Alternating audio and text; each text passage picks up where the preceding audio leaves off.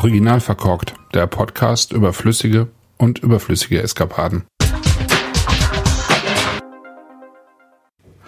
Herzlich willkommen zum Original verkorkt Podcast live zum zehnjährigen Jubiläum vom Original verkorkt Podcast und Wein am Limit. Moin. Dazu bin ich heute im Hauptquartier der Wallinauten in der Erika-Straße in Hamburg mit Bianca und Hendrik. Hi. Grüß dich, wir freuen uns, dass wir dabei sein dürfen.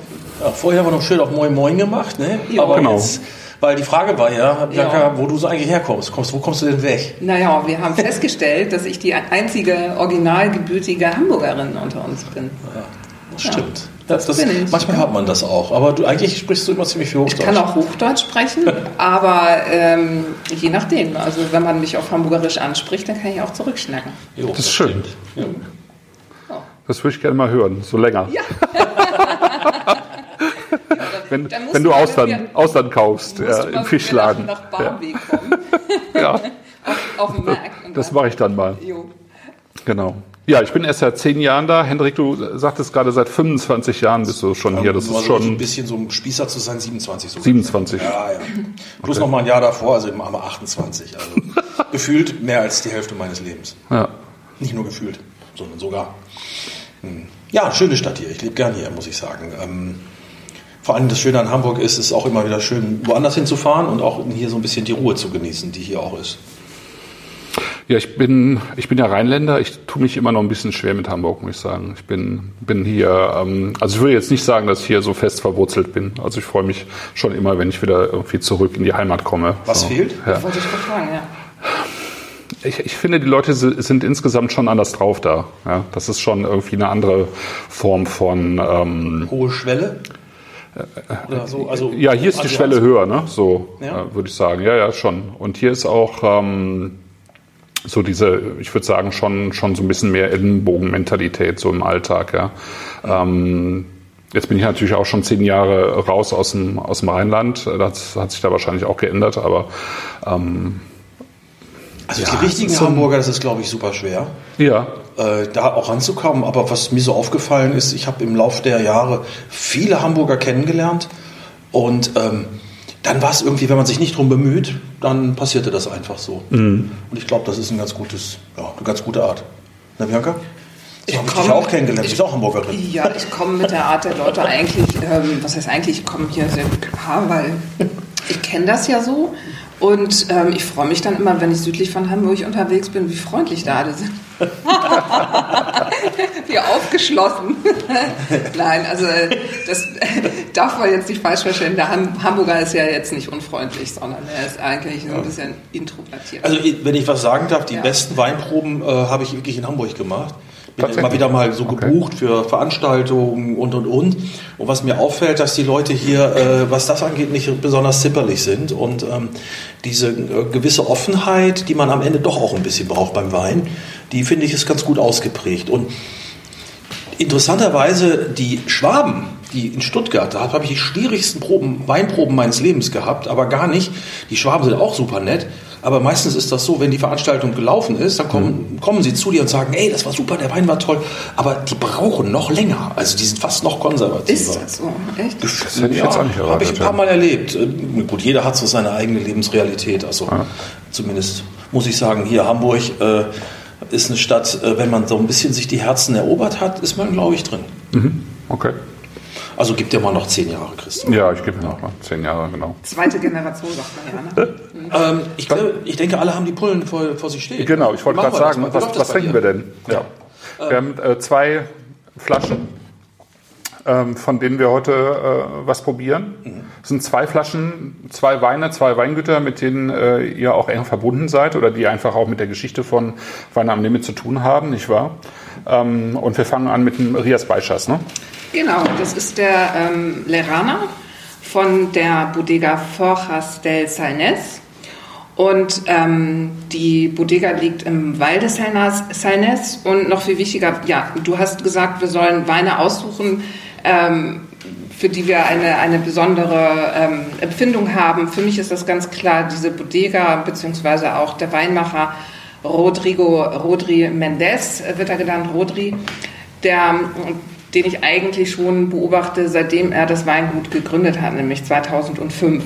Ähm, eng in Beratung mit ähm, Raúl Perez, einem der wirklich bekanntesten äh, mhm. Weinmacher Spaniens. Mhm. Und ähm, Rodri macht Alvarinhos aus, aus der Region, aber auch seine besondere Leidenschaft sind auch Rotweine. Heute haben wir aber ja. ein Albarino genommen um äh, mal reinzuschmecken äh, in die Region, würde ich sagen. Das ist der Türöffner ähm, der ähm, Bodega. Die haben ganz viele unterschiedliche Quäs, die sie anbieten, aber wirklich ein Steckenpferd sind wirklich diese reinsortigen Albarinos, die ähm, gerne auch mit Holzeinsatz ähm, ja, ge gearbeitet ja, werden. Ja. Mhm. Ja, ist ja so ein, so ein Weinbaugebiet, das eigentlich die ersten äh, Weißweine rausgebracht hat, die tatsächlich international Beachtung gefunden haben, muss man sagen. Ne? Ich meine, ist klar, es gab Weiße Rioja und so, ne? so diese ganz klassischen Sachen, aber das war ja immer so für einen kleinen Kreis. Aber wo, wo wirklich mal bekannt wurde, dass äh, Spanien auch weiß kann, das, ne? das kam eigentlich mit den Heute würden wir jetzt, wir drei sagen, eher stromlinienförmigen Alvarinhos, aber immerhin. Ne? Mhm. Ja. ja, dass, dass äh, Spanien auch Weißwein kann, ähm, das habe ich ähm, selber erlebt im, im Laufe meiner ähm, äh, beruflichen Erfahrung im Weingeschäft, dass man, wenn man einen Weißen aus Spanien vorgestellt hat, die Leute einen angeschaut haben, so wie, äh, wie geht das denn? Aber äh, man muss sich klar machen, es ist ja ganz im Norden von Spanien, wir sind ähm, an der Grenze zu Portugal. Äh, wir haben den Atlantik auf der Westseite. Es regnet dort sogar mehr als in Deutschland. Es ist ja. ähm, dort auch kühl. Äh, und ähm, ja, also dort ähm, entstehen halt auch frische, knackige Weißweine. Boden ist dort Granit und Sand, also was wirklich auch äh, sich äh, wunderbar in den Weinen wiederfindet. Die Weine haben, die Alvarinhos sind ja auch bekannt für ihre Säure, wurden ja auch viel verwechselt mit einem Riesling, ähm, wobei sich jetzt ja herausgestellt hat, dass der Alvarinho eben nicht verwandt ist mit dem Riesling. Sagt ihr die ganze Zeit übrigens Alvarinho oder Alvarinho? Ich äh, erwische, ja. ich habe schon ein paar Mal erwischt hier. Äh, man kommt ja. da irgendwie hin. Genau, weil es ja auf beiden Seiten der Grenze eben angebaut wird. Ja. In beiden Seiten, also im Vino Verde eben genau. auch die, die Hauptrebsorte ist. Ne? Bei Richtig. euch bei Soalero ja, auch die, die wesentliche Rebsorte ist. Ja. Und tatsächlich ja Alvarinho, also die Weiße vom Rhein heißt, weil man eben dachte, das hat irgendwie, haben irgendwelche Mönche dann mal auf dem Jakobsweg mitgebracht. Dann Genau. Wissen wir schon länger, dass das nicht der Fall ist, aber so vom, vom Typ her, ne? Hendrik, äh, ist es, kann man das ja durchaus, weil, weil sie eigentlich ähnliche Anlagen wie der Riesling hat. Ne? Die hat eine total große Spannbreite, was man mit ihr machen kann. Ja, also ähm, ich glaube, das ist eine der Sorten, die äh, ich glaube sogar noch eine große Zukunft äh, haben wird, äh, weil sie wird wahrscheinlich mit den klimatischen Veränderungen äh, ganz gut noch erstmal zumindest für einen Augenblick standhalten können. Sie ist halt eine, sehr, äh, eine, eine dickschalige, ähnlich wie der Riesling ja. auch. Also sie ist eine, eine, in der Schale sind, ist viel Geschmack, ist viel Gerbstoff ähm, und Vielleicht, was ich total spannend finde, äh, an, an der ganzen Gegend, an Galicien, an, an Nordwestspanien, ist, äh, auch wenn er schon in den 90er Jahren gab es ja schon die ersten großen Rioja-Bodegas, die da sozusagen eingewandert sind. Gibt ja auch gerade jetzt wieder, ähm, ich glaube, Vega Sicilia hat sich gerade eingekauft ja. oder macht ein großes Projekt. Es zeigt eben, dass viele auf das Pferd setzen. Das eine ist das Klima, was Bianca ja beschrieben hat, dieses kühle, frische Klima. Es ist aber auch ein Weinstil, der es einem nicht schwer macht, äh, ihn zu lieben, weil die Fruchtigkeit erstmal in der Nase ist und ähm, das Besondere eben ist, glaube ich, oder ihn interessant zu machen ist, wenn man ihn ins Next Level bringt, wenn er eben nicht nur nach Frucht, nach Obstkorb riecht, sondern ja. eben nach diesen Böden. Und die Böden sind ja die ältesten, die wir haben in Europa, ist Granit. So ein bisschen vielleicht so wie Südafrika ja auch eine besondere Rolle hat im Weinbau. Aufgrund seiner Böden haben wir ja hier auch eine äh, geologische Formation, die sehr, sehr alt ist. Und teilweise auf diesen Granitböden direkt am Atlantik ist er natürlich auch ein echter Wein am Limit. Und Bianca ist ja immer so unfassbar äh, bescheiden und auch so äh, ja, hanseatisch zurückhaltend. Äh, sie ist ja unsere Spanien-Beauftragte, also glaube ich, deswegen hast du das natürlich auch ausgesucht. Äh, eine Sache noch, was mir immer einfällt, dass das Thema Spanien in Deutschland äh, auch immer noch ganz, ich, ich glaube, dass immer noch viele Menschen bei Spanien Rioja, Ribera del Duero, mhm. Toro jetzt, vielleicht Priorat, jetzt auch ein bisschen Galicien wahrnehmen. Mhm. Aber eigentlich ist in Spanien in den letzten 30 Jahren äh, etwas passiert, was man eine echte Revolution nennen kann. Ja. Und ein Wort in Revolution ist Evolution und diese Evolution ist enorm. Wir haben heute diese Vielfalt, die Spanien hat, die ist, die ist enorm. Äh, und das hatte das hat man unter Franco und unter dem alten System nicht so kultiviert. Franco hat ja äh, die Gallegos auch nicht besonders geliebt, ja. war ja das Armenhaus von Spanien. Ja. Äh, Fidel Castro war lustigerweise auch ein Gallego. Hm. Und äh, ich glaube, die Gallegos, sie sind äh, sehr bedächtig, die sind auch langsam. Wir haben ein paar Freunde aus Kastilien, die machen sich immer lustig. So ein bisschen wahrscheinlich wie unsere Ostfriesen sind die. Okay. Ja, aber die, äh, die Leute von dort, äh, die sind ein ganz anderer Kulturstamm, sind sehr keltisch. Ja, also man sieht da viele rothaarige, blonde, äh, ja. sind äh, Bier wird getrunken, Seafood par excellence. Äh, Cider, ne? Cidre. Cidre, genau, das ja, vielleicht den ganzen Asturien. Richtung Bas Baskenland eher, aber. Genau. Ja. Aber der ganze ja. Norden von Spanien und ich glaube, in, das gilt fürs Vinho Verde wie für äh, Spanien, dass diese nördliche Frische den Spaniern immer sehr, sehr viel Spaß gemacht hatten wenn, gerade wenn sie aus dem Süden kamen. Und du bist ja, wenn du dort bist, im Urlaub in Galicien, im Sommer, hast du die ganzen Leute aus dem Süden von Spanien, denen ist es mhm. zu heiß. Mhm. Die Deutschen fahren, lassen sich sozusagen grillen. Genau. Im Süden. Im Süden. Die genau. schmeißen Spanier sagen, nee, ich bin weg. Und die gehen alle in den Norden. Und damit ist so ein bisschen der Fame. Also fahren die Algarve, äh, da heißt es ja immer die, die Verdes, die, die Vinho Verde. Und das trinkt man dort unten zu dem Seafood. Und ich glaube, ähm, die Spanier haben sozusagen ihren eigenen Seafood-Wein wiederentdeckt. Natürlich haben sie auch noch andere Weißweine, aber ich glaube, es ist eben, äh, wobei nur Seafood, aber ja, es ist vielleicht so ein bisschen eine äh, Plattitüde, die man braucht oder so eine Klammer, die man machen kann. Ich finde, die Weine eignen sich zu viel mehr, aber. Ja, das, das finde ich auch, auf jeden Fall und auch je, je höher der Level geht. Ne? Also das ist ja, äh, ich glaube, das Besondere an dem Weingut ist auch, dass ähm, die, die Eltern schon eigentlich in den 70er Jahren als oder 80er Jahren, als die meisten Weingüter tatsächlich die alten Anlagen gerodet haben, auch die roten äh, Rebsorten. Das war, ich glaube, früher gab es mehr rote Rebsorten als Alvarini oder ja, tatsächlich. Genau. Also Caino, Espadero, mhm. ne? ähm, Lurero, Tinto, wie sie heißen ähm, die meisten, die rausgerupft haben und die haben sie halt behalten. Ne? Ja. Und die haben ja, ich glaube, das ist schon 30 bis 90 Jahre alter Rebbestand, aber die haben auch irgendwas mit 150 bis 200 ja. Jahre alt. Ne? Genau. Absolut, ja. noch in Pergola-Erziehung zum Beispiel.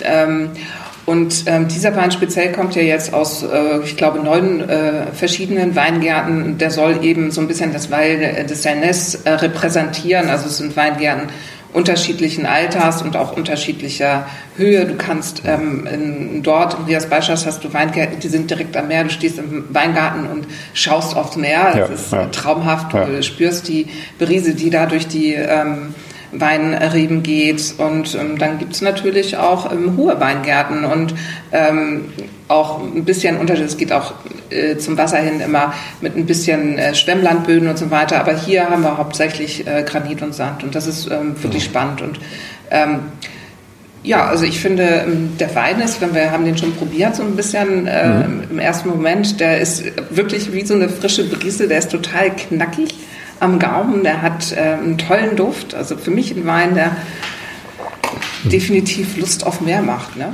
macht Schöne feine Würze auch, ne? Ja. Sehr würzig. Ja. Was mir gefällt, ist, er ist äh, ganz komplett raus aus dem, was man uns heute versucht auch. Weil es ist natürlich klar, wenn äh, etwas populär wird oder populärer wird, dann ähm, kommt der Mainstream drauf. Mhm. Der, der, Mainstream ist auch gut, weil am Ende macht sie wieder populär. Aber der, äh, für mich ist die Sorte Albarino jetzt nicht primär was Fruchtiges. Mhm. Klar, kriegst ein bisschen Apfel, Stachelbeere, so ein bisschen dieses säuerliche Spektrum, mhm. äh, Zitrusfrüchte. Aber äh, ich glaube, ganz große Weine sind ja eigentlich eher ein bisschen weg von der primären Frucht. Und das findest du, glaube ich, hier schon. Äh, dieses Element, was immer wieder belächelt wird, mineralisch, salzig und und und. Aber du merkst ja, hat einen steinigen Charakter. Und ähm, ist ein sehr purer, sehr klarer, direkter Wein. Und ähm, während man ja in der ganzen Gegend oder in, bei vielen Weingütern ja doch die, auf diese Malo, sprich äh, Apfelmilchsäuregärung ja, Äpfelmilchsäuregärung ja. geht, um das, die Weine weicher zu machen, sagt der Rodri ja, nee, ganz klar, ist nicht eigentlich der Stil der Weine. Man muss einfach ihnen nur genug Zeit geben. Mhm. Und das ist die Zeit, die vielleicht die Weinindustrie nicht verwenden will. Die tendenziell eher schon kühler vergehrt, ne, was natürlich diese Fruchtnoten genau. auch ne, poliert, extrapoliert ja. sozusagen aus dem Wein. Dann eben die Frage so Spontanvergärung oder eben äh, zugesetzte Hefen. Ne? Das macht auch schon viel aus und dann eben auch Zeit im Ausbau. Ne? Mhm. Und ein Albarino muss für mich nicht nach einem Sauvignon Blanc riechen. Nee. Äh, er hat so ein ganz bisschen manchmal ja das. Äh, in so kühlen Jahren hast du ja diese Pimientos del Padron, also mhm. diese, diese mhm. grüne Capsicum-Nummer drin. Was übrigens auch super passt eigentlich. Ne? Ja, das ist, genau, ja, genau, ja. absolut. Das ist ja eine Salz und Öl, genau, Pimientos und so ein Wein dazu. Ja. ja.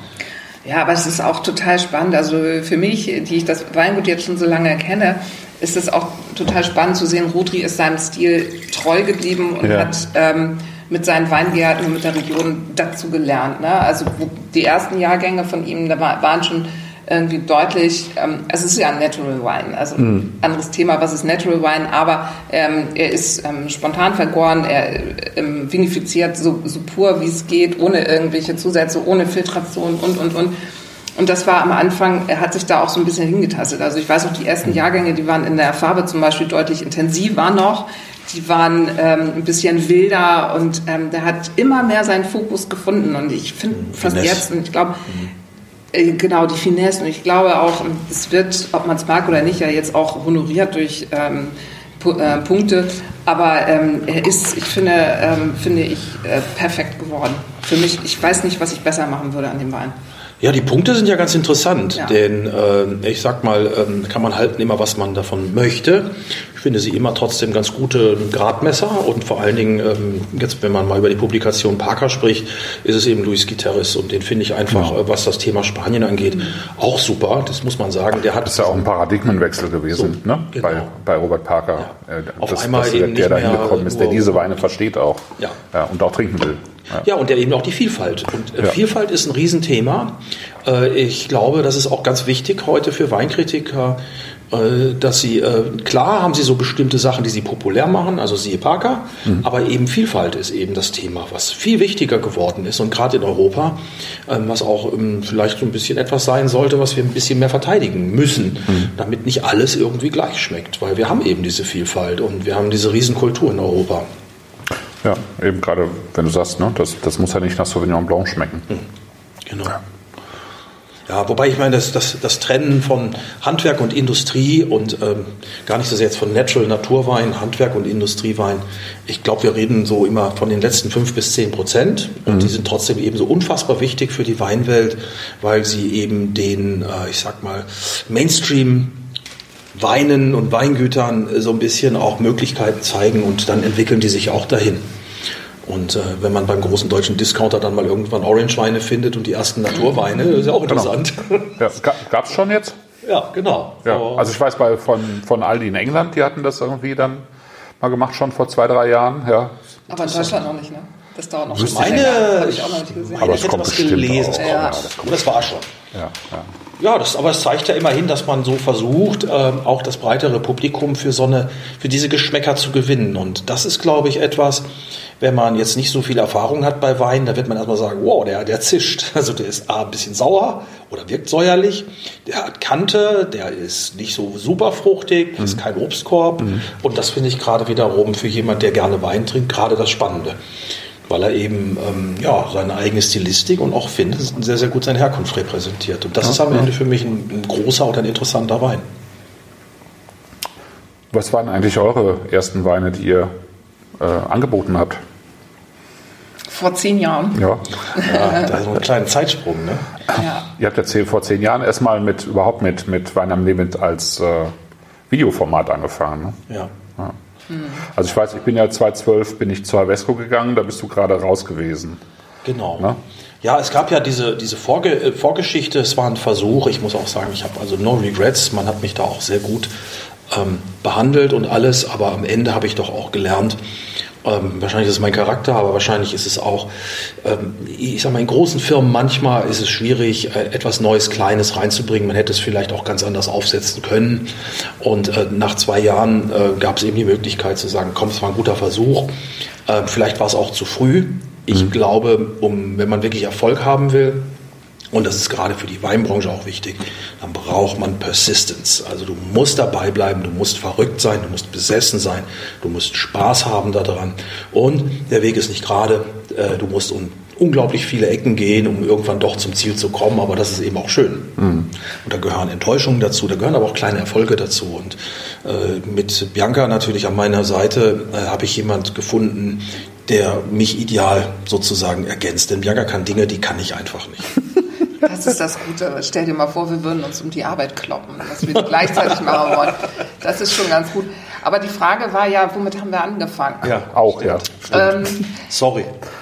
Ja, ich, ich finde, also ich finde das einfach, wenn ich jetzt so zurückblicke, finde ich das einfach erstaunlich, jetzt mal abgesehen von einzelnen Namen, mit denen wir angefangen haben. Ich finde es erstaunlich, wie viele Weingüter dazugekommen sind. Also wenn ich jetzt mal unseren Katalog anschaue, das waren am Anfang irgendwie so zehn Doppelseiten und mittlerweile ist das äh, ist der so dick wie die gelben Seiten so ungefähr. Ne? Also ja, das sieht so aus. Dorf. Viel Text. Ja, viele Bilder, viele Freiräume. Nee, aber es sind ja es sind ja doch äh, viele Winzer jetzt, mit denen wir zusammen. Und am Anfang waren das vielleicht so zehn Weingüter, mit denen ja. wir gearbeitet haben. Waren so Philipp Papato mhm. zum Beispiel, Candiale, natürlich Ibn Sadi, Malineux, äh, ja. äh, Soalero war schon ganz früh mhm. dabei.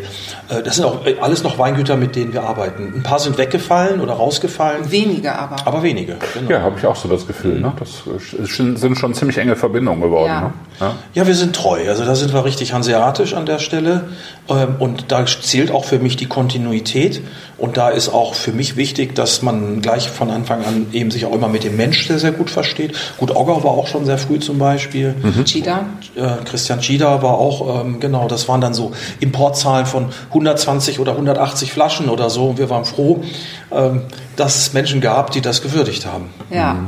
Echt, also und ein paar sind eben rausgefallen, weil sie sich entweder anders orientiert haben oder ähm, aber es, ja wenig, wirklich ja. wenig und dann eben, ich finde das gut, wir haben uns Zeit gelassen. Also wir haben das jetzt nicht explosionsartig von heute auf morgen, mhm. sondern wirklich langsam mit Bedacht und äh, es ist auch weiterhin mit vielen Weingütern arbeiten wir lange, aber wenn ich jetzt zum Beispiel an Weingut aus Neuseeland, Bell denke, äh, das sind 300 Flaschen im Jahr. Gut, das ist auch die super Premium vom Preis. Mhm. 300 Flaschen, das ist nicht viel. Also wir haben auch viele Sachen, deswegen sieht es so aus, als wenn wir ein riesen Portfolio haben, aber wir handeln auch irgendwie doch ein bisschen mit rohen Eiern oder so mit so, wirklich super ja, Wirklich so Garagen.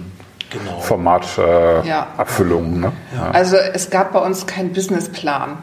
Das ist das, okay. Lust, das, ist das Lustige. Ja. Wir haben keinen Businessplan gemacht. Also die Idee von Wein am Limit ähm, ist eigentlich, wenn man das mal so ganz aufs Kleinste herunterbricht, ähm, wir kaufen nur Weine, die wir mögen und gucken mal, ob, ob andere die auch mögen, weil mhm. wir sind auch mhm. nicht äh, ähm, gestartet mit dem Shop von Anfang an. Und, nee, nee, eben. also ihr seid ja eigentlich mit dem Videoformat nee. gestartet. Ne? Nee. Ne? Das nee. war ja alles noch so die Post-Gary äh, Vaynerchuk-Zeit natürlich. Genau. Ja, die ja, die ja schon, also zumindest einige auch hier in Deutschland, in USA war es ein Boom geradezu in der Weinbranche, aber bei uns hat das ja auch ganz, ganz schön viele umgetrieben und interessiert und das war schon auch ein ein sehr starkes Format damals, ne? weil ja. es halt auch sehr authentisch war. Ne?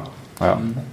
ja, am Anfang war eben auch noch nicht klar, dass das ein Weinhandel wird. Ähm, das war zwar schon ein bisschen mhm. unser Wunsch, aber äh, das war auch für uns noch nicht ganz klar, wie, wie kriegt man das jetzt so dazwischen. Und ähm, wenn man jetzt über zehn Jahre redet, was ja jetzt keine lange Zeit ist, äh, ja. aber in, der Wein, in, der Weinbranche, finde ich, ist es eine lange Zeit, wenn man sagt, dass die letzten 40 Jahre ähm, vielleicht unglaubliche, viele neue Aspekte. Also siehe Spanien, siehe ja, eben ja, ja, ja Salnes, wenn man sieht heute, was da passiert.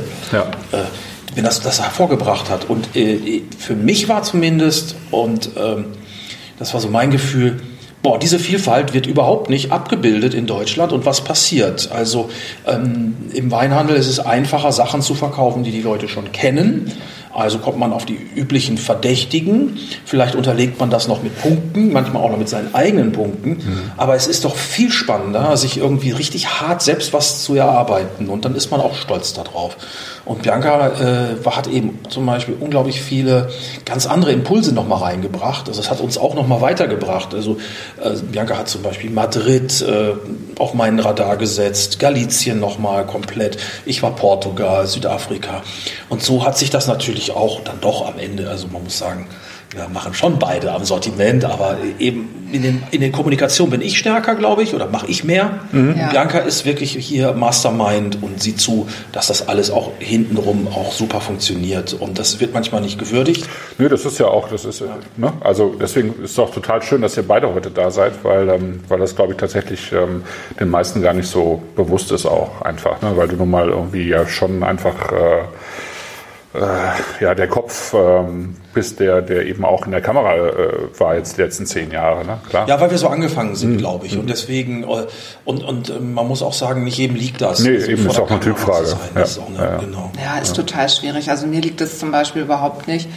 Aber ähm, was so lustig ist, Hendrik und ich, wir können uns ja über vieles streiten. Ähm, deswegen ist es ja auch gut, dass wir beide unser, unser eigenes Gebiet haben sozusagen. Aber wenn es um die Weinauswahl geht, und das ist, glaube ich, der Schlüsselfaktor an der Geschichte, sind wir uns immer einig. Also ich sage mal, es sind vielleicht 99,9 Prozent, wo wir sagen, nee, das mag ich nicht. Und mhm. äh, er sagt, ich mag es aber. Ähm, das kommt nicht vor. Also wir sind uns, äh, wir sind uns relativ einig äh, wenn es darum geht, neue Weingüter zu listen. Und ähm, deswegen ähm, ist das so schön, die Zusammenarbeit, sag ich mal, wie Wein am Limit gewachsen ist. Und das, das äh, macht einfach Freude zu sehen. Ja, wir sind auf jeden Fall stolz, würde ich sagen, ähm, für das. Bianca hat ein unglaubliches Gespür für Wein, das ist so. Und mein, mein, mein Teil wiederum ist der, ich kenne viele Namen, ich kenne die Etiketten aufgrund meiner Sozialisierung, sozusagen meiner Weinsozialisierung, ja, ja. so dieses, man, so klassischer Sommelier in einem großen Restaurant oder in einer große Weinkarte, klassisch Wein ausgeschenkt und Bianca geht da viel unbefangen daran. Manchmal gibt auch eine gewisse Leichtigkeit da rein. Und äh, ja, ich glaube, es ist mal ganz wichtig für ein Team, dass jeder so seinen Platz findet und alle am gleichen arbeiten. Und das kann man nicht auch wirklich für unser Team sagen. Mhm. Also das muss ja auch wachsen erstmal. Ne? Genau, das wäre jetzt meine nächste Frage. Ne? Wann, wann ist denn die, der erste sozusagen oder die erste dazugekommen und wie viele sind es jetzt mittlerweile? Ja krass. Ja, in, insgesamt. Gut, Bianca, sag du, du kennst die Zahlen besser. Aber es, es sind jetzt, glaube ich, mittlerweile, ich habe auch den Überblick fast verloren, nicht ganz, aber es sind so um die 60 ähm, Weingüter. Ja. Es kommen ja wirklich. Achso, nee, ich meinte jetzt hier im Team. Achso, im Team, achso, gut, das habe ich falsch verstanden. Ja. Ähm, wir sind jetzt acht, neun. Acht. Wir sind zu neunt. Kommt drauf an, ob der Hund, Hund jetzt mitzählt Den Hund zählt ja mit. Ah, den Dog. Und äh, ja, wir sind angefangen mit einem und dann später zwei, klar, also so kommt das dazu.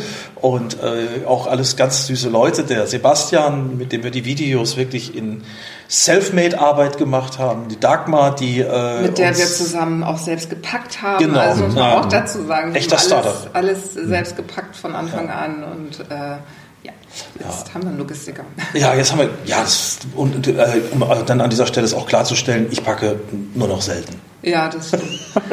Aber was uns jetzt auch mal Obwohl interessieren würde, ähm, Christoph, du bist ja jetzt ähm, auch schon ähm, äh, paar Jahre zehn. dabei. Wollen uns ja nur selber feiern. auch genau. schon zehn, genau. Was mich mal interessieren würde, ähm, du hast es schon selber gesagt, du warst ja bei Herr Vesco. Ja und ähm, hast dir dann überlegt, ähm, du beginnst etwas äh, Eigenes. Ähm, du hast bei Havesco auch für den Content gesorgt oder überwiegend für ja, den ja, Content genau, gesorgt. Du hast genau. jeden Tag geschrieben, acht Stunden lang sozusagen. Dann hast du wahrscheinlich gedacht, jetzt äh, schreibe ich für mich selber schon. Nee, wie ist es denn dazu gekommen, dass du ähm, gesagt hast, ich möchte jetzt, ähm, ich traue mich jetzt, was Eigenes zu machen? Äh, mit meinem Büro? Ja. Mir haben vier Jahre Havesco auch gereicht. Ja. Das ist ähm, das war eine gute, wichtige Zeit vor allen Dingen. Also ich fand es super spannend, irgendwie so ein, äh, ja, letztlich so ein Konzern ja äh, auch mal von innen zu sehen.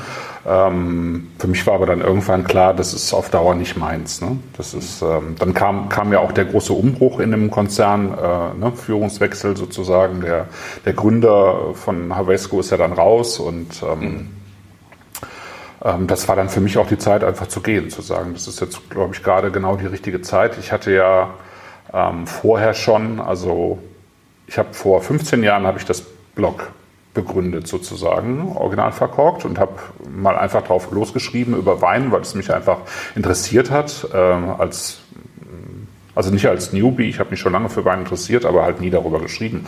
Und dann habe ich mich darüber ja, ich sag mal, Stück für Stück professionalisiert und hatte dann irgendwann auch angefangen, zum Beispiel für die EFD zu schreiben und für andere und ähm, so ein bisschen WSET, also so ein bisschen äh, Weinausbildung noch zu machen. Und äh, dann habe ich hier auch zwischendurch selber an der Wein- und Sommelierschule ein bisschen unterrichtet ähm, in meiner Havesco-Zeit und hatte dann das Gefühl, jetzt 2016, das ist jetzt genau der richtige Zeitpunkt, äh, tatsächlich mich selbstständig zu machen, weil mich genügend Leute kennen, weil ich genügend Leute kenne, weil ich ein ganz gutes mhm. Netzwerk aufgebaut habe, um zu sagen, mhm. okay, ich biete jetzt mal äh, sozusagen meine, meine Dienste auf dem freien Markt an.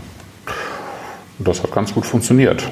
Ja. Würde ich auch meinen. Ja. Also und genau. ähm, hast du auch Mitarbeiter oder? Ähm? Äh, ich habe äh, drei freie Mitarbeiter ja. mittlerweile. Ja. ja. Und bist also auch gewachsen. Bin auch gewachsen. Ja glaube, das mit der Festanstellung habe ich mich noch nicht getraut, aber das kommt vielleicht auch noch. Ja, ist, das ist schon ein gewaltiger Schritt auch, muss ich sagen. Ne? Ja, es ist Verantwortung. Das ist, ne? viel Verantwortung. Auf der anderen ja. Seite ist es aber auch, äh, kann ich auch sagen, macht auch Spaß. Mhm. Ähm, ich glaube, ganz wichtig, ähm, irgendwann kommt ja jeder in unserem Leben an so einen Punkt, äh, wo es dann irgendwie so richtig explodiert. Ähm, bei manchen kommt es nicht, ist auch mhm. okay, mhm. will auch nicht jeder Häuptling sein. Aber ähm, du hast ja zum Beispiel auch eine sehr dezidierte Art, über Wein zu schreiben. Mhm. Ja, bist ja sehr genau, bist unglaublich, gehst in Hintergründe rein, Fakten, ähm, bist auch sehr faktenorientiert. Also dafür schätzen wir dich zum Beispiel auch sehr. Das soll jetzt kein Brownnosing sein, sondern es ist einfach so, wie wir dich auch wahrnehmen. Ja, aber wir arbeiten ja tatsächlich auch seit der, mehr oder weniger seit der ersten Minute zusammen. Ja, also ja wir fanden das super, weil das passt. Das, das, hilft uns auch. Also du bringst auch immer neue, neue Sachen rein.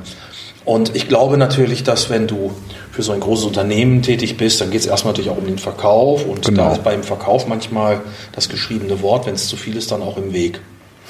Ja, also musste man ja genau. Ich, ich, ich denke, es gab einfach da auch Phasen, wo, wo Wein als, als Thema inhaltlich eigentlich uninteressant war. Also tiefer, tiefer, äh, ja, ja, tiefergehend. Genau. Tiefergehend. Ja. Und das ist, ne, das das muss man einfach so konstatieren. Und wenn man selber eigentlich mit Leidenschaft dabei ist, dann ne, ist es im Zweifelsfall, müssen sich dann eben Wege auch trennen. Ne? Ich glaube, viele träumen davon in der Weinbranche gerade. Und ähm, ich finde, also man braucht Leidenschaft, und man, mhm. man braucht aber auch, ähm, glaube ich, äh, trotzdem muss es am Ende irgendwie trotzdem eine klare Idee geben von ja. dem, was man ja. da so vorhat. Also man darf kein Träumer, man darf kein Träumer bleiben. Ja. Also weil äh, das glaube ich ist ganz wichtig und trotzdem heißt das nicht, dass wenn man Geschäftsmann ist, dass man nicht nett ist, dass man nicht freundlich ist, dass man respektvoll ist und und und. Das sind ja alles Dinge, die manche dann glaube ich fast verwechseln. Mhm. Ja, und deswegen glaube ich, äh, du kommst auch jetzt in eine Zeit, wo der deutsche Weinmarkt äh, sich interessanterweise doch so langsam entwickelt. Auch wenn wir gerade in einer ganz schwierigen Phase auf der Welt sind. Und ich hoffe, dass das irgendwann auch wieder besser wird und dass wir Frieden haben und und und, weil Frieden ist immer für Weintrinken auch das Beste. Hm. Weil ja, die Menschen einfach ja. besser drauf sind ja, und ja, ähm, weil Wein so davon lebt eben, von Geselligkeit und von Austausch. Mhm. Aber äh, was ich gesehen habe zumindest, äh, das wäre dann auch meine Frage, weil der deutsche Weinmarkt hat sich doch ganz schön verändert. Und er ist, bunter, er ist etwas bunter geworden, zumindest in dem Teil, wo wir uns aufhalten. Ja. Er ist auch ein bisschen größer geworden. Nicht viel, aber immerhin. Ja, ich denke schon. Also, ähm, also gerade wenn ich jetzt auch euer ähm, Angebot betrachte, ich meine, was hatten wir vorher aus Südafrika an Weinen hier in Deutschland? Ja, das, das ist ja schon äh, einfach ein großer Schritt gewesen. Ja, also damit kommen wir vielleicht gleich zum zweiten Wein tatsächlich, weil ähm, ich würde mal sagen, das, was, was ich kannte eigentlich hier in Deutschland, das war im Wesentlichen Stellenbosch, also dieses, ne, dieses klassische Gebiet, so mehr oder weniger das älteste Gebiet, wo eben diese ja, Bordeaux-Cuvée, sozusagen South African Style gemacht wurden und werden ja auch. Ähm, teilweise ja, große, alteingesessene Weingüter ähm, mit zweifelhafter Herkunft, so, ne, so ein bisschen äh, Industriemagnaten äh, und so weiter und so fort. Nicht nur natürlich, aber Gold, ne, Kupfer. Ja, Gold, Kupfer, also ne, so, eine, so eine sehr eigene Geschichte. Und, ähm, und dann gab es eben KWV, also diese Riesengenossenschaft, die natürlich hier Nieder Niederburg, ne, die sozusagen die, die gesamte Lebensmitteleinzelhandel hier beliefert hat. Mein erster Südafrikaner war Blauklippen und Niederburg. Ja. ja. Das kriegte man hier. Mhm. Und das ist aber schon, das ist aber noch länger her als 20 Jahre. Ja. Ja, die waren damals trotzdem toll. Also die Weine, so für einen New Buddy wie mich, war das irgendwie toll. Die hatten Frucht, die hatten Power, die waren für meinen ungeschulten Gaumen auch super. Ich glaube, das war auch der Erfolg. Mhm. Eine Zeit lang. Aber irgendwann äh, haben die sich ja auch aus sich selbst heraus nochmal neu erfinden müssen, weil am Ende ist ihnen ihrem, so ein bisschen ihre Identität vielleicht ein bisschen unter die Räder gekommen, obwohl sie eigentlich eine ziemlich lange Weingeschichte ja haben, 350 mhm. Jahre, kann man ja auch nicht einfach so ausradieren. Ist ja sozusagen Südafrika nee, ein, ein, älteres Weinbauland auf der Erde. Ja, also es ist immer so ein bisschen vermessen zu sagen, das ist so neue Welt. Ne? Mhm. Äh, also schon gegenüber denen, die da vorher gelebt haben, mhm. natürlich. Das ist immer so diese eurozentristische Sicht, ja, alles neue Welt, ja, alles klar. Aber selbst, selbst bei diesen Themen, ja, genau, Übersee, Übersee ist einfach das, der, der bessere Begriff. Ähm, und äh, da hat ja Südafrika und wo ihr auch stark seid, irgendwie Australien ja auch total viel zu bieten. Also ich meine, die ältesten Weinberge sind eigentlich eher da als hier, ne? zumindest in der Prozentual. Ja. Ähm, zu finden. Da spricht schon nur keiner gerne drüber. Ne, hier nicht, nee. da schon. Ja, was ja. diese Vielfalt angeht, die sich in diesen Ländern auch entwickelt hat, es ist ja eigentlich auch ein bisschen, ich glaube auch ähm, das Thema von Wein am Limit. Äh, wir versuchen schon immer ein bisschen die Nase am Wind zu haben. Also nicht unbedingt immer jeden Trend hinterherlaufen oder jedem Zeitgeist irgendwie, Zeitgeist ist eh was sehr kurzfristiges. Aber das habe ich schon überall gespürt, immer in den Leuten, ob das in Südafrika war, in Kalifornien, The New California, mhm. jetzt in Südafrika. Äh, diese Vielfalt an guten, interessanten Winzern. Ich habe mich neulich mit jemandem aus der Weinbranche unterhalten, hat gesagt, naja, Südafrika hat ja gar keine echten ähm, Icon-Weine. Das stimmt, wenn man das jetzt mit Kalifornien zum Beispiel vergleicht, gibt es viel mehr. Südafrika ist auch kein superreiches Land, nee. ist auch ein relativ kleines, aber Südafrika ist ein total vielfältiges mhm. Land. Und ich finde, da komme ich wieder zum Thema Vielfalt. Die Vielfalt, die wir in Europa haben, die haben wir in Übersee eben genauso. Ähm, Australien, du kennst das besser als wir. Das ist ein Land, äh, wo es unglaublich viele interessante Sachen gibt. Nicht nur Wein, auch Essen, ja. Ja. überhaupt der ganze Lifestyle. Ja. Äh, und was wir hier sehen, äh, sind so drei, vier Namen von großen Unternehmungen, die teilweise auch sehr gute Weine machen. Aber das ist ja nicht das, was Australien wirklich repräsentiert. Nee, nee, nee überhaupt nicht. Das ist für dich nur ein witziger Teil. Ne? Und so war es in Südafrika eigentlich auch. Ne? Mhm. Also von daher ähm, glaube ich auch, ähm, wenn man in der Weinbranche ist, für uns äh, ist es irgendwie auch eine never-ending Story. Also es kommt immer wieder neue interessante Sachen dazu und wir kriegen immer wieder Tipps. Und auch hier in Europa, finde ich, ähm, hat sich bis vor kurzem, ja, und ich hoffe, dass es auch weitergeht, äh, das schält sich gerade noch mal wieder komplett. Und äh, ich habe mal gedacht, als Sommelier, äh, als ich im USC Jakob gearbeitet hatte, hier in Hamburg, mit jedem Abend durfte ich die teuersten und schönsten Rotweine der Welt öffnen. Und ich hatte Gäste, die das bezahlt haben, sozusagen, mhm. meine Passion und auch Spaß daran hatten, sozusagen mich mehr oder weniger auch gefördert haben. Äh, ich hatte irgendwann gedacht, so, äh, da kommt jetzt gar, was soll denn jetzt noch passieren? Und dann gucke ich heute mal unser Sortiment an und denke mir so, Wahnsinn, Madrid, äh, jetzt wenn wir über Spanien reden, äh, Galicien, Südspanien, was es da für tolle Sachen gibt. Und wie vermessen ist das eigentlich? Und äh, für mich kommen das, das einige der besten Weine der Welt, Südafrika, Kalifornien, überall auf der Welt passiert was. Osteuropa ist ein super interessantes Thema, mhm. haben wir komplett jahrzehntelang hier negiert. Ähm, ja. Ungarn, super spannend. Ja. Ähm, die genießen gerade so ein bisschen ihre, ihre Freiheit. Äh, die haben ja auch eine wahnsinnig alte Tradition. Bin ich mal gespannt, was da noch so alles kommt.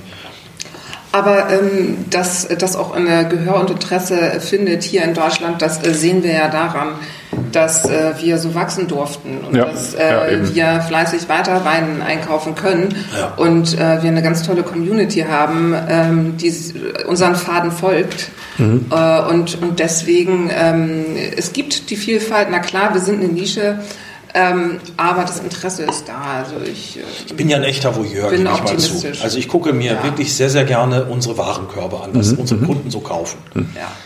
Das, jetzt, das denken die, die meisten denken jetzt, oh, der will gucken, wie viel die ausgegeben haben. Nee, auch, nein, aber viel wichtiger, ich gucke mir an, was bestellen die sich? Ja, und wie stellen die sich das zusammen? Und dann denke ich mir, ey, das ist ein cooler Warenkorb, oder das ist ein interessanter Typ, mit dem würde ich gerne mal Wein trinken. Ja. Also, das finde ich total interessant, das so reflektiert das so, was die Leute teilweise so einkaufen, äh, wo ich mir sage, wow, das ist total klasse, der muss richtig, der, der hat richtig Ahnung, der Dinge. Oder der, der hat ein Gespür. Oder er ist einfach offen. Ne? Das ist ja, ja auch, das, ja. Ich finde, das ist ja das Entscheidende eigentlich, ne? wirklich ja. offen zu sein für dich. Ich meine, klar, es gibt die Leute, die wollen eben immer nur ihr, ihr Glas Rauburgunder haben. Das ist auch völlig okay. Aber ähm, die sind nicht bei uns. Ich finde, alles, was wir tun, und dafür gibt es ja jetzt, glaube ich, auch äh, sozusagen euer Format seit zehn Jahren und auch meinen Podcast oder die Podcasts, die ich mache, Menschen Offenheit zu vermitteln diesem ganzen Thema gegenüber, ne? weil sich so viel verändert hat. Ich meine, ja, ist doch schlimm, wenn man immer zu denen gehört, die sagen, ja, oh, vor 20 Jahren haben das andere vor mir entdeckt. Ja. Ist doch eigentlich schön irgendwie äh, die, die Zeit, in der man lebt, die, wo sich gerade so viel verändert. Und das ist auch ein Grund für Wein am Limit. Das war auch ein Grund fürs Bloggen. Ja. Äh, weil man einfach neugierig sein ja. muss. Und egal ja. wie alt man ist, das geht, ich hoffe, dass das nie vorbeigeht. Ja. Und diese äh, und, und das, was passiert in der Zukunft, ist interessanter als man darf nicht vergessen, was in der Vergangenheit war. Es Gibt tolle Sachen, aber wenn ich mir heute angucke, was ich mir früher gekauft habe, würde ich mir heute so nicht mehr kaufen, mhm. weil ich heute äh, denke oder ich heute nehme ich das Thema Wein ganz anders wahr. Das ist übrigens auch meine Partnerschaft mit Bianca auch ähm, extrem hilfreich gewesen, so ähm, weil da eine gewisse Unbefangenheit ist wenn man lange Sommelier ist. Was grinst du so? Ja, red doch. Ja, red doch ruhig weiter. Vielen Dank. Also für alle, die jetzt gerade zuhören, die ein ähnliches Problem haben wie ich, äh, das ist ganz normal. Ihr wisst halt, wer hier die Hosen anhat. Aber die, äh, die Bianca hat eben, äh, das, das ist eben toll, jemanden zu haben an seiner Seite, mit dem man ein bisschen diese Reise gehen kann. Ja. Und es ist nicht nur mit Bianca schön, es ist, äh, und das ist jetzt kein Brown-Nosing, es ist eben auch toll, so Verbündete im Geiste zu finden. Wir sind auf der einen Seite Geschäftspartner, Christoph, aber auf der anderen Seite sind wir auch, ähm, auch Brüder im Geiste, ja, weil dich das Gleiche auch. bewegt. Ja. Und von ja. daher finde ich auch, kann man auch offen damit umgehen und wir wissen, dass du deine eigene Meinung hast, ähm, wie du zu bestimmten Dingen stehst. Manches, glaube ich, haben wir ähnlich, ja, manches wahrscheinlich okay, vielleicht nicht. Und das gehört ja auch zum Leben dazu. Gibt keine eine Meinung. Es befruchtet sich total gut. Aber was mich auch noch mal interessieren äh, mhm. würde, ist, du äh, hast ja selber auch schon gesagt, du schreibst seit 15 Jahren den Original verkorkt Blog. Mhm. Warum hast du denn auch noch zusätzlich dann angefangen, äh, in die Podcast äh, einzusteigen? Ich glaube, das kam ursprünglich äh, tatsächlich durch meinen Freund Holger, mit dem ich ja, ja. heute auch den, den Vrind-Podcast äh, mache, bei ihm sozusagen auf, ähm, äh, ja, in seinem in seiner Podcast-Welt und der gehört ja eigentlich mit zu den ersten Podcastern in Deutschland. Sehr amüsanter Vogel. Ja. Kann man sehr, ne, der ist, Mit dem trinkt man gerne eine Flasche Wein. Ja, ja, ja, das ist, macht, macht schon Spaß. Wenn man dazwischen kommt. Genau. ja, das muss ausgerechnet du sagen. Ne? Genau. ja, aber es war. Ähm, und der Holger, der, also mit dem, den kenne ich ja schon ewig, den, seitdem wir zwölf sind irgendwie. Also wir sind Echt? auf dem, sozusagen im gleichen Dorf aufgewachsen. Und ähm, wir haben halt auch irgendwann angefangen, Wein zu trinken, ne, wenn wir uns getroffen haben. Und dann habe ich halt irgendwann gesagt, dann komm, lass uns doch mal einfach äh, so eine Nullnummer, also eine erste Sendung machen. Und die habe ich tatsächlich mit dem Holger gemacht. Und normalerweise hätte ich jetzt natürlich auch zwölf, äh, zehn Jahre mit, mit dem Holger feiern können. Aber wir sehen uns ja eh jeden Monat sozusagen zum, zum Podcasten. Oder Wie steht denn Holger zum Wein? Ist es mehr der, der Spaß am Alkohol oder am Geschmack? Ähm, beides. Aber es ist jetzt nicht der, der Spaß sozusagen an, an der, am, am Hintergrund. Dafür bin ich ja dann zuständig. Ne? Und ähm, das war sozusagen dieses, also das Rindformat war, war für uns so ganz klar die Idee, das zu machen, wie Oz Clark und äh, James May damals diese Fernsehsendung gemacht ja. haben. Ne? Ähm, also der eine, der sozusagen für, für vernünftiges Geld einen guten Wein trinken will und der andere, der halt ne, klär, äh, erklärt. So, der Erklärbär spielt, das bin ich natürlich. Und ähm, ähm, sozusagen über dieses Format dann einfach auch Leute dafür zu gewinnen, für, für handgemachte Weine. Ne? Und, ähm, und mein eigener war einfach die, die Idee, äh, was Neues äh, mal in die Weinwelt zu bringen. Und das gab es ja in, in, Deutschland noch nicht tatsächlich. Das war der erste Podcast. Ne? Mittlerweile sprießen die wie äh, Pilze ja, aus dem Boden. Finde ich auch super. Mhm. Ähm, mal gucken, wer dabei bleibt tatsächlich, weil das, mhm. ne? ich habe auch Pausen gemacht. Ähm, habe das nicht, nicht äh, gleichmäßig durchgezogen, aber ähm, weil, weil es eben auch immer nur für mich ja letztlich ein Hobby war und ist. Ne? Mhm. Also alles, was ich in der Weinwelt äh, bin, heutzutage basiert zwar darauf, was ich mir in meinem Blog erschrieben habe eigentlich, Aber ich habe immer versucht, eben dieses Blog und den Podcast dann auch ähm, als, als Hobby zu lassen und daraus dann nicht auch eine, eine kommerzielle Maschine sozusagen zu machen. Ne? Ja, ist auch, glaube ich, nicht so einfach.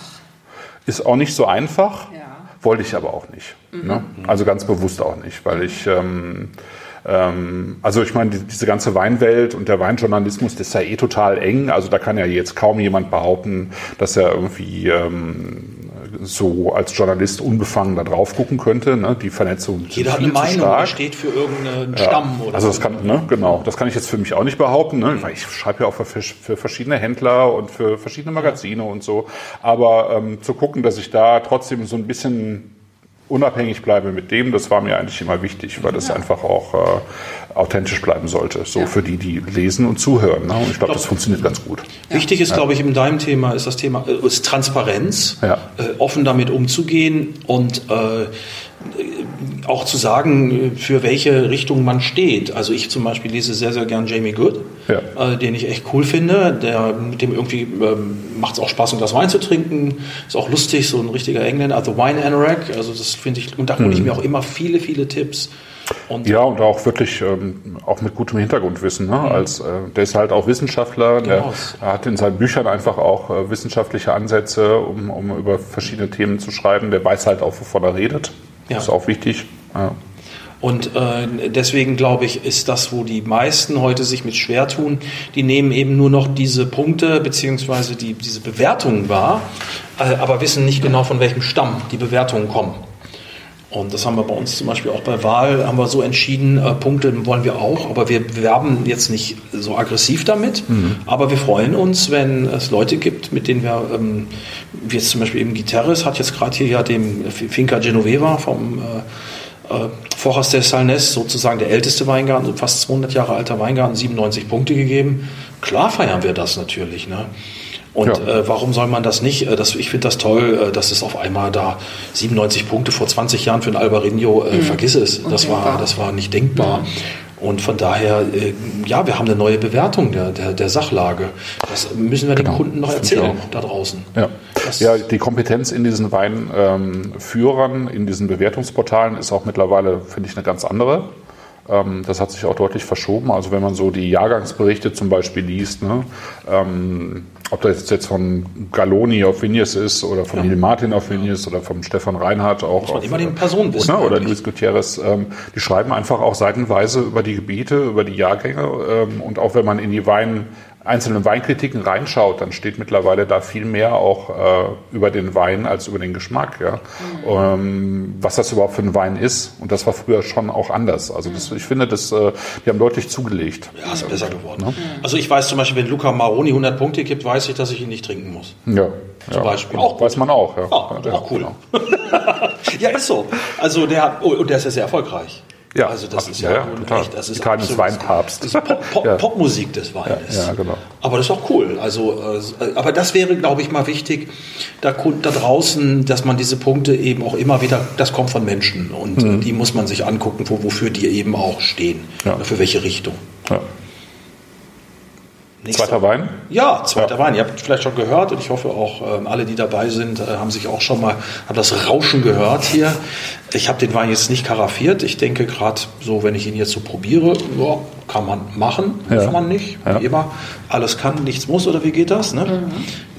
Sagt man doch so in Hamburg, ne? Ja, im Swingerclub sagt man das. ja, ich war noch nicht da. Hamburger keine Lust, muss ich ja, sagen. Ja, ich auch nicht. Aber, aber ich finde find ja den Spruch immer sehr lustig. Also dieses so nach dem Motto, wir kommen hier mal hin und gucken mal.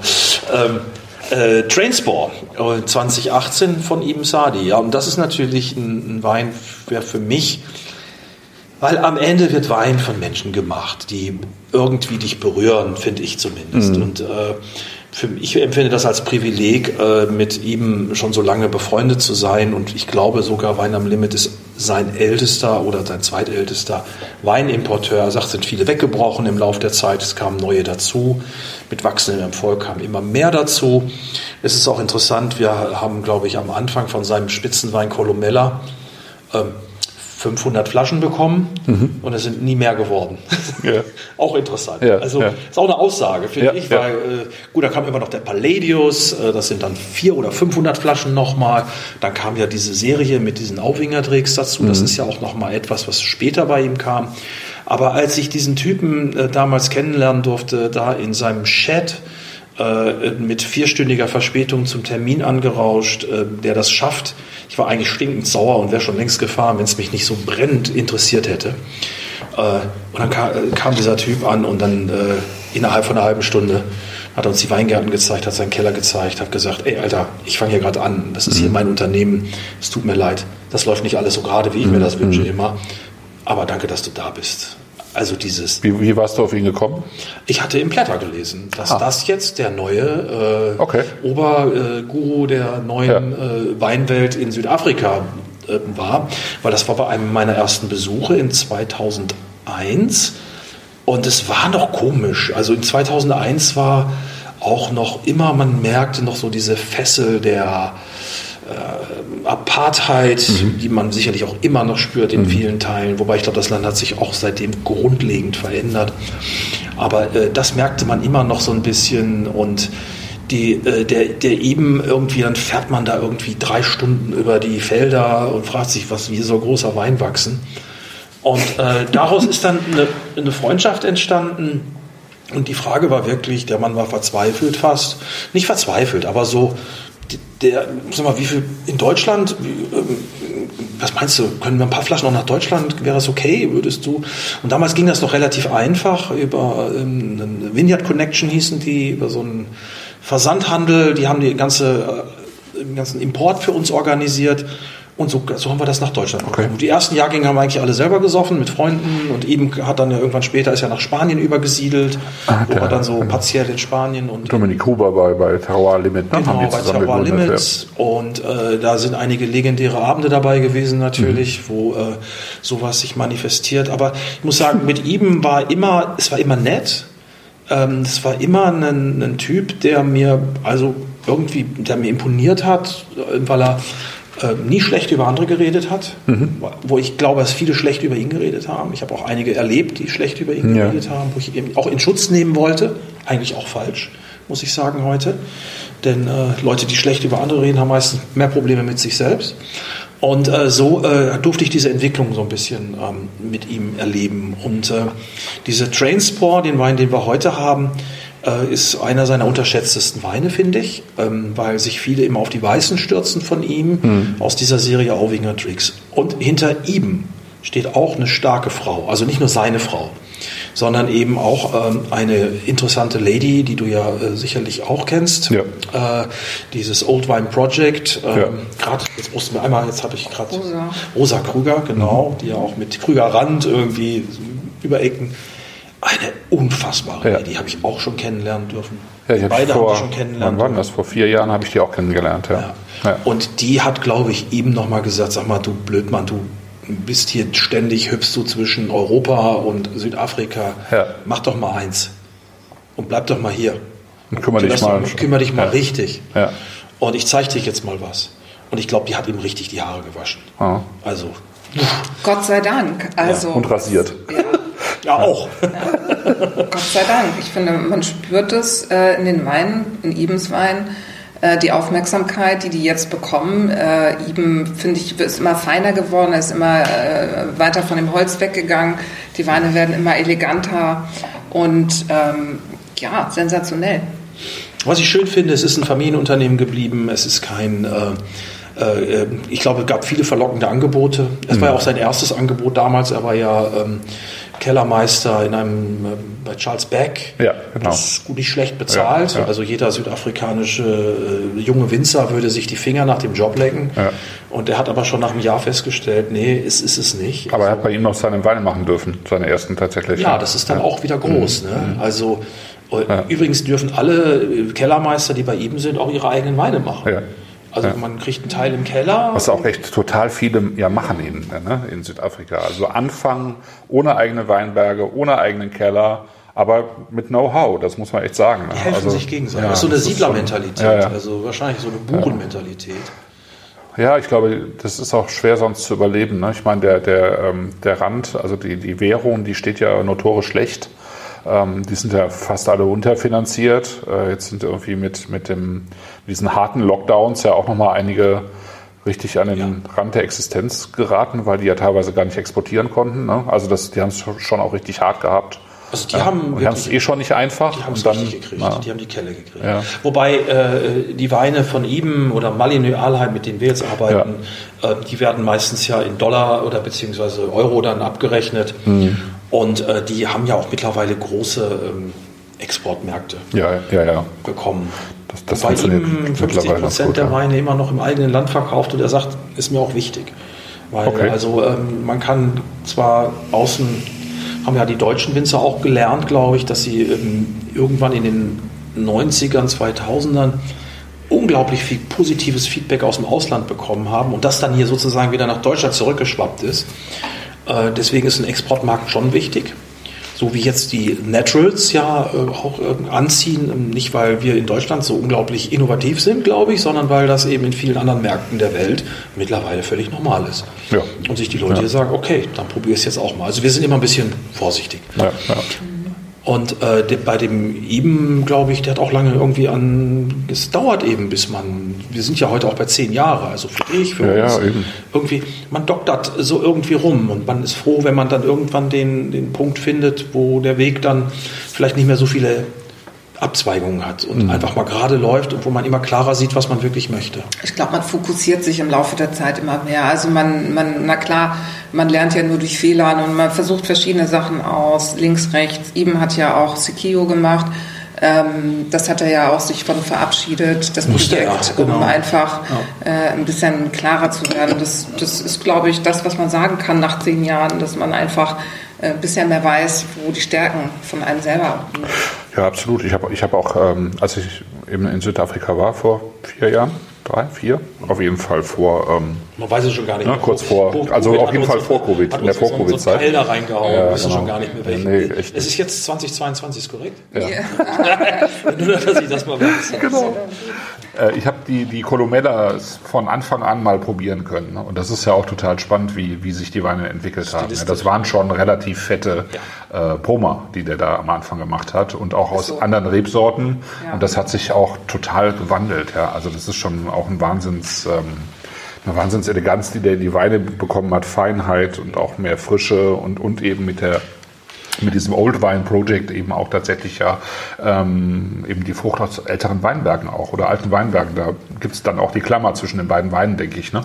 Ja, der, halt der, der ähm, Colomella war mit 80 Prozent Syrah, 20 Prozent Mourvedre und heute sind da fünf bis sieben Sorten drin. Ja. wahrscheinlich werden es noch mehr.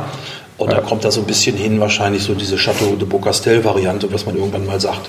Man hat 13 Rebsorten, mhm. die ja übrigens auch alle sehr, sehr gut erwachsen.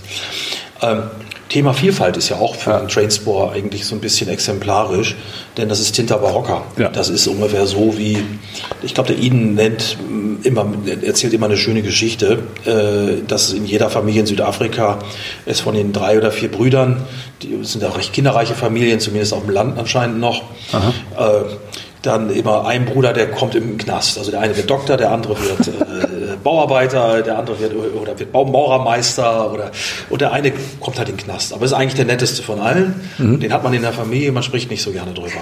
Das schwarze Schaf. Das schwarze Schaf. Ja.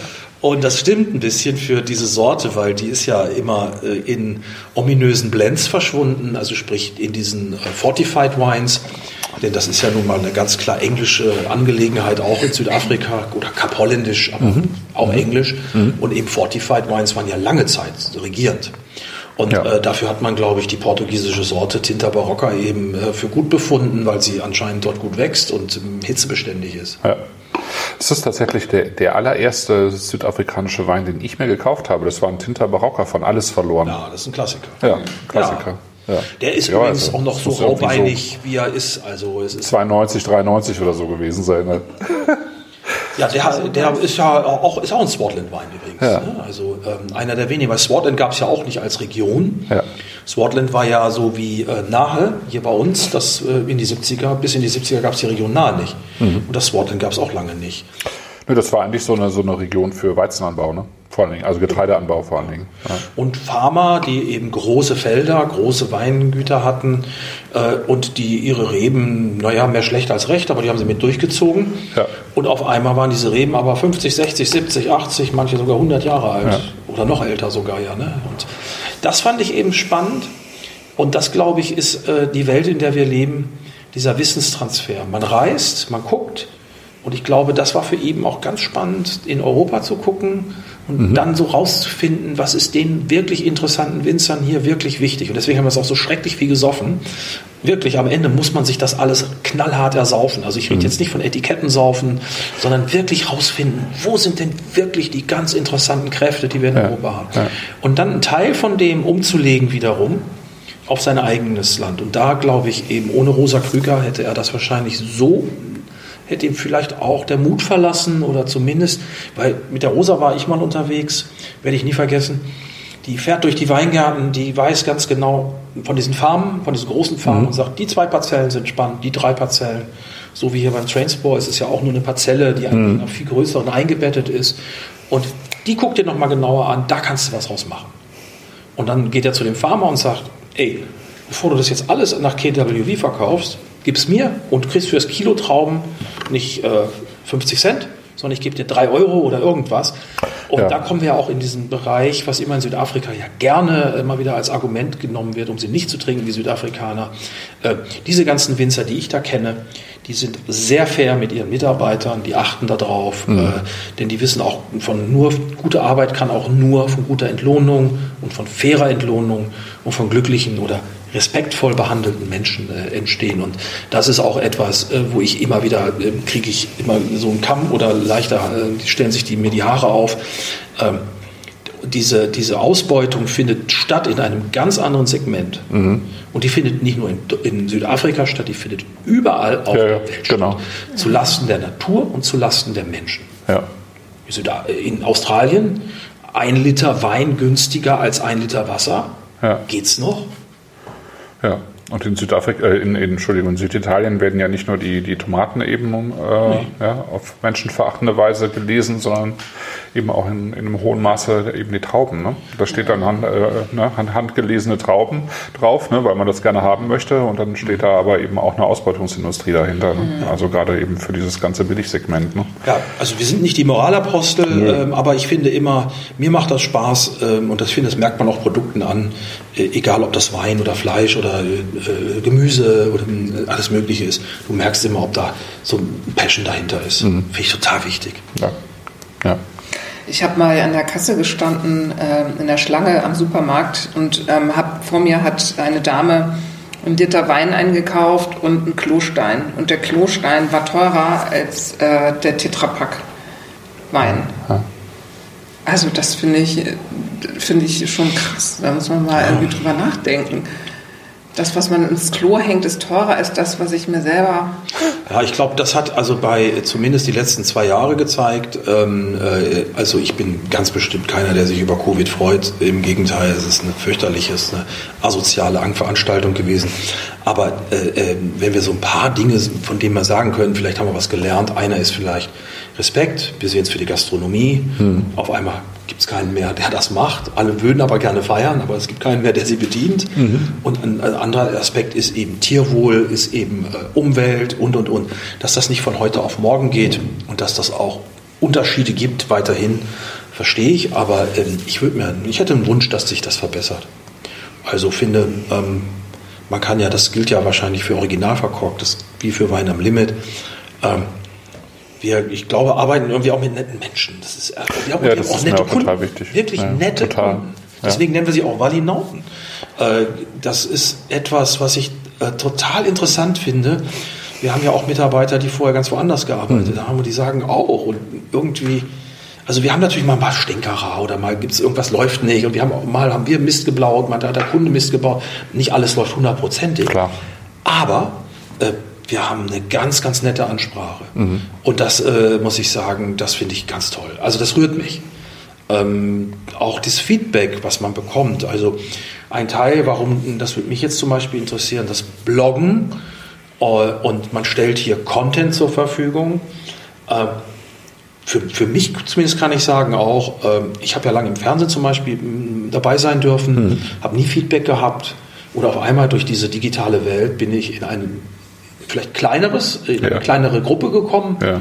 aber viel interessanter, ja. weil eben nachhaltig, also nachhaltiger, ja, genau, besser, interessanter. Das ist das beim Bloggen auch so. Ist das ja, würde ich, würde ich schon sagen. Ja, ja. Das ist, ist, ist, das ist ja auch ein Nischen, Nischengeschäft natürlich. Äh, ähm, und das war von vornherein auch klar.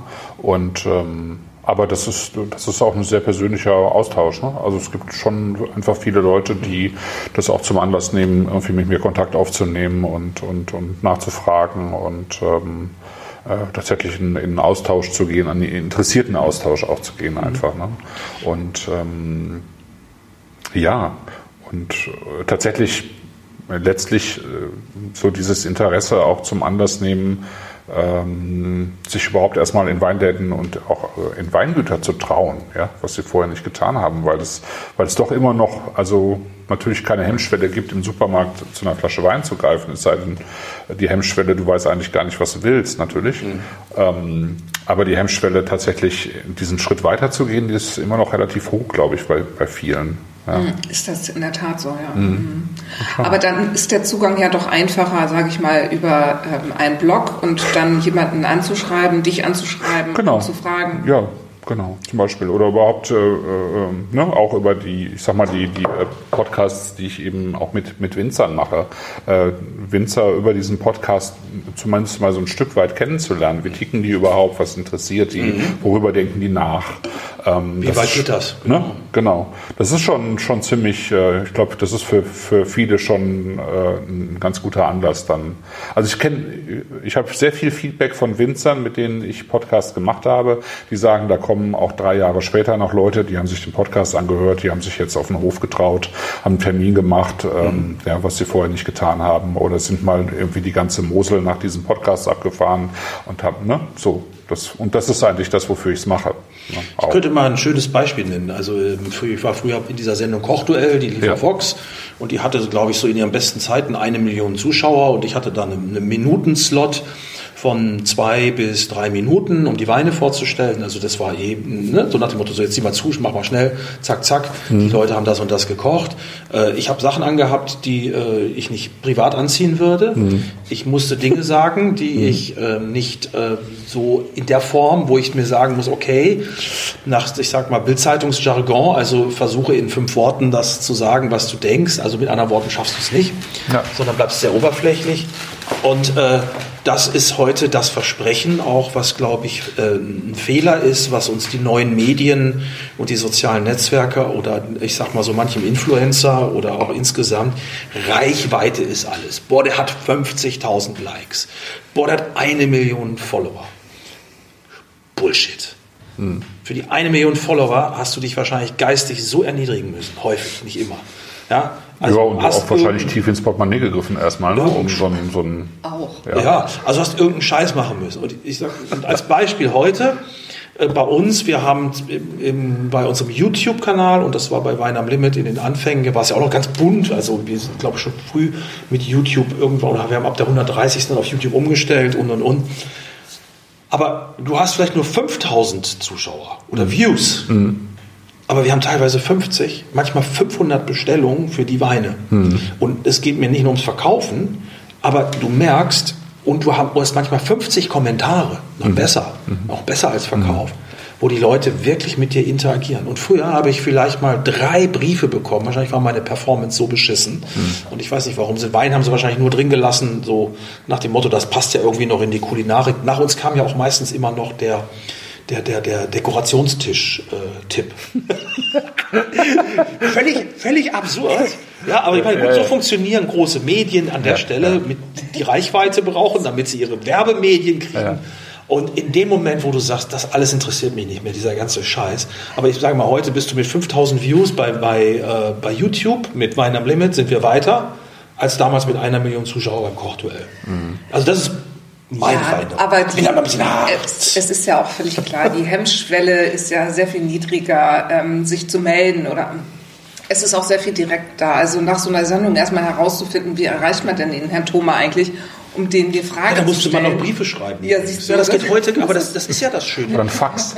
Also ich ja. finde, ja, und in einer digitalen Welt sollte man sich genauso wie auf der Straße ausführen, aufführen, respektvoll, man kann auch mal kritisch sein, man kann auch mal einen raushauen, aber generell sollte man immer wissen, am anderen Ende sitzt noch einer, der vielleicht eine andere Meinung hat und, und, und. Man muss das auch nicht bis zum St. Nimmerleinstag diskutieren, aber man sollte doch irgendwie fair und nett bleiben. Mhm. Und das fehlt ja. Also das, das, die, die, diese merkwürdige neue Welt, die wir haben, die so viele Möglichkeiten bietet, äh, gerade wir erleben nur Aggression, wir erleben Hate, wir erleben Neid, in ein, also das hat es immer schon gegeben, aber das hat sich leider so ähm, an, dieser, äh, an diesem Ende der Spirale ist so weitergedreht worden. Und äh, eigentlich kann man diese ganzen Medien wunderbar nutzen, um ganz viel für sich selbst zu tun, wenn man für sich eine Agenda hat, von der man meint, dass man vielleicht den einen oder anderen damit begeistern kann oder Freude und vor allem, dass man sich selbst sein kann. Das honorieren auch andere Menschen. Ja, ich habe das mit diesem Hate auch äh, eigentlich bei mir komplett draußen, muss ich ja, sagen. Muss man ja? Auch. Ja, ja, also das ist, ich, wie du schon sagtest oder ihr sagtet, ich, hab, ich arbeite mit netten Leuten zusammen. Ja. ja. Ich habe jetzt den, den großen Vorteil, dass ich mir das auch aussuchen kann tatsächlich. Ja. ja. Ähm, ja, also ich war schon mal vor 2012 auch selbstständig oder bis 2012. Ähm, Wichtiger als ein dickes Bankkonto. Ne? Ja. Wirklich. Da war das anders, da hatte ich weniger Kunden und da war ich viel abhängiger davon. Mhm. Ähm, das war so auch eine, eine meiner ähm, ja, wichtigsten Grundlagen sozusagen oder mein, mein Businessplan, einfach ein, so ein Portfolio auch zu, zu haben, dass ich, dass ich davon unabhängig bin. Dass ich auch sagen kann, nee, komm, das passt nicht mehr, lassen wir mal besser sein. Mhm. Ähm, ist bisher tatsächlich nicht, gar nicht vorgekommen. Ich habe manchmal von vornherein gesagt, nee, lass mal, aber ähm, ja, zehnmal Nein ja. sagen und einmal Ja. Ja, ja, ja. Aber das, das ist schon total viel wert und so ist es eigentlich so, ähm, das zieht sich auch so durch diese Kommunikation im Blog oder, ja. oder auf, auf, Instagram oder so. Das ist eigentlich nett, das ist gut. Total das wichtig. Das positiv. Ist, ja, ja, das ist bei uns auch so. Wir haben ja auch ähm, auf Facebook eine Wein am Limit Gruppe und das ist so positiv und das ist so schön. Das ist wirklich ähm, ja. Tatsächlich äh, finde ich das auch schöner, wenn wir, wir haben eine richtig ähm, gute Community einfach. Also unsere Kunden sind die Valinauten und die helfen sich gegenseitig und die diskutieren über die Weine in der Gruppe. Und zivilisiert. Ist, äh, ich glaube, es ist so gut wie gar nicht vorgekommen, dass man mal sagen musste, ähm, das ist jetzt ein drüber. Also ähm, das äh, hat, glaube ich, ich kann mich nicht erinnern an einen Fall, berichtige mich, ja. aber ich glaube, die sind einfach nett und ich, es ist auch immer ein bisschen so, wie man in den Wald hineinruft. Ja, ja, auf jeden Fall. Was man dann zurückbekommt. Naja, Wein ist ja auch äh, jetzt kein, äh, das ist äh, natürlich Politik oder äh, weltpolitische Themen, die uns gerade alle, da ist man natürlich noch eine Spur härter. Aber äh, generell manchmal, man wundert sich ja, also äh, in manchen, auch in manchen Weinforen wundere ich mich. Wollte ich gerade sagen. Wenn sie nämlich schlecht moderiert sind. Mhm. Ja. Und das ist eigentlich, ich war in einem großen deutschen Weinforum und da bin ich ja. ausgetreten, weil ich gesagt habe, also so viel Schwachsinn, also wenn das nicht gut moderiert ist oder wenn da nicht irgendwie mal vorgegeben wird, mhm. also wenn man sagt so nach dem Motto, hier ist die Arena, äh, dann schmeißen wir jetzt noch ein bisschen Fleisch rein, holen die Gladiatoren rein und äh, dann lassen wir euch und, und wir sitzen oben auf der Tribüne und lachen uns kaputt. Ja, das finde ich zynisch, finde ich, finde ich absolute Heme.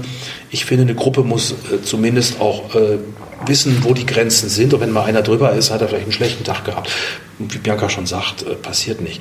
Und ähm, das ist eigentlich auch für mich der, das, das Schöne am Weintrinken wieder. Hm. Ähm, ich glaube, das ist das, was uns alle eint. Äh, das sind alles irgendwie Menschen, gar nicht Weltverbesserer, sondern die auch ein bisschen alle die Sehnsucht haben, dass es eben auch etwas gibt, was man ja, mit einem gewissen Frieden, mit Spaß und Freude, mit positiven Aspekten und nicht nur saufen. nee, das kann ja für einen persönlich die Welt verbessern. Ne? Also ich finde, sich mhm. mit, mit, einem vernünftigen Glas Wein auseinanderzusetzen, das ist, ist halt Ach, immer noch eine schöne Sache. Ja. Absolut, ja. Ja. genau. Und ich glaube, äh, heute haben wir einfach viel, viel mehr Etiketten, mhm. viel mehr interessante Sachen. Und wenn man sich loslöst und immer nur sagt, dass ganz bestimmte, nur weil sie gehypt sind, Dinge sozusagen äh, die Nomenklatura sind, dann würde ich sagen, nein, es gibt so viel zu entdecken und die Reise ist nie zu Ende. Nee, das stimmt. Also was, was definitiv schwieriger geworden ist, äh, äh, durch, durch die Digitalisierung ist natürlich, dass äh, wenn man was entdeckt, das total schnell eigentlich äh, wie die Sau durchs Dorf gejagt wird, ja, und auch sehr schnell äh, teuer wird und sehr schnell ähm, äh, auch, auch aus ist sozusagen, ne, verkauft ist. Also da gibt es schon sehr, sehr viel, was, äh, was echt schwierig ist, dass du es überhaupt noch bekommst. Ja. Also das heißt, die wirklichen Geheimtipps besprichst du gar nicht in deinem Podcast. Höre ich raus. Ja. ja, wenn ich sie nicht mehr bekomme, ja, aber... Ähm,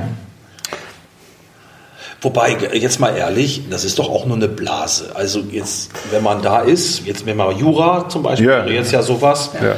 Ähm, da gibt es ja zwei, drei Namen, die da gerne genannt werden. Und äh, die hat über vor 20 Jahren hat die noch keiner gesprochen. Äh, gerne habe ich mir noch mhm. äh, sozusagen, habe ich doch die Soßenansatz wieder abgelöscht. Mhm. Nein, nicht ganz, aber ja, fast. Doch, auch schon. Weil es fast egal war. Äh, ja, und dann gab so es so, ein, äh, so einen Hype, stimmt, aber der hat zeitgleich in vielen Ländern stattgefunden. Ja, ja, ja. Aber ich glaube, es sind doch immer die gleichen, die das gut finden. Ja, klar, es ist dann so eine Community, die ja. das gut findet, ne? klar. Ja.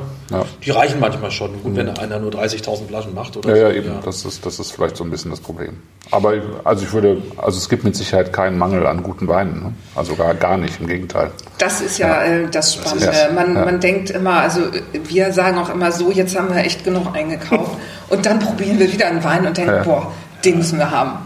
Ja. Und dann äh, kaufen wir den doch wieder ein. Also ja, wobei sie sind echt schon wählerisch geworden. Also man muss ja aufpassen, wenn wir jetzt, sage ich mal, jemanden aus wie zum Beispiel aus Marias Beischers haben, wie den Rodri, dann brauchen wir, da gibt es ja noch ein paar andere sehr gute Weingüter, aber dann ist doch die Frage, braucht man noch zwei, drei andere oder überlässt man die dann einfach an? Nein, also das, da machen wir natürlich immer die Abwägung, aber äh, wählerisch waren wir schon immer, davon mal ganz abgesehen.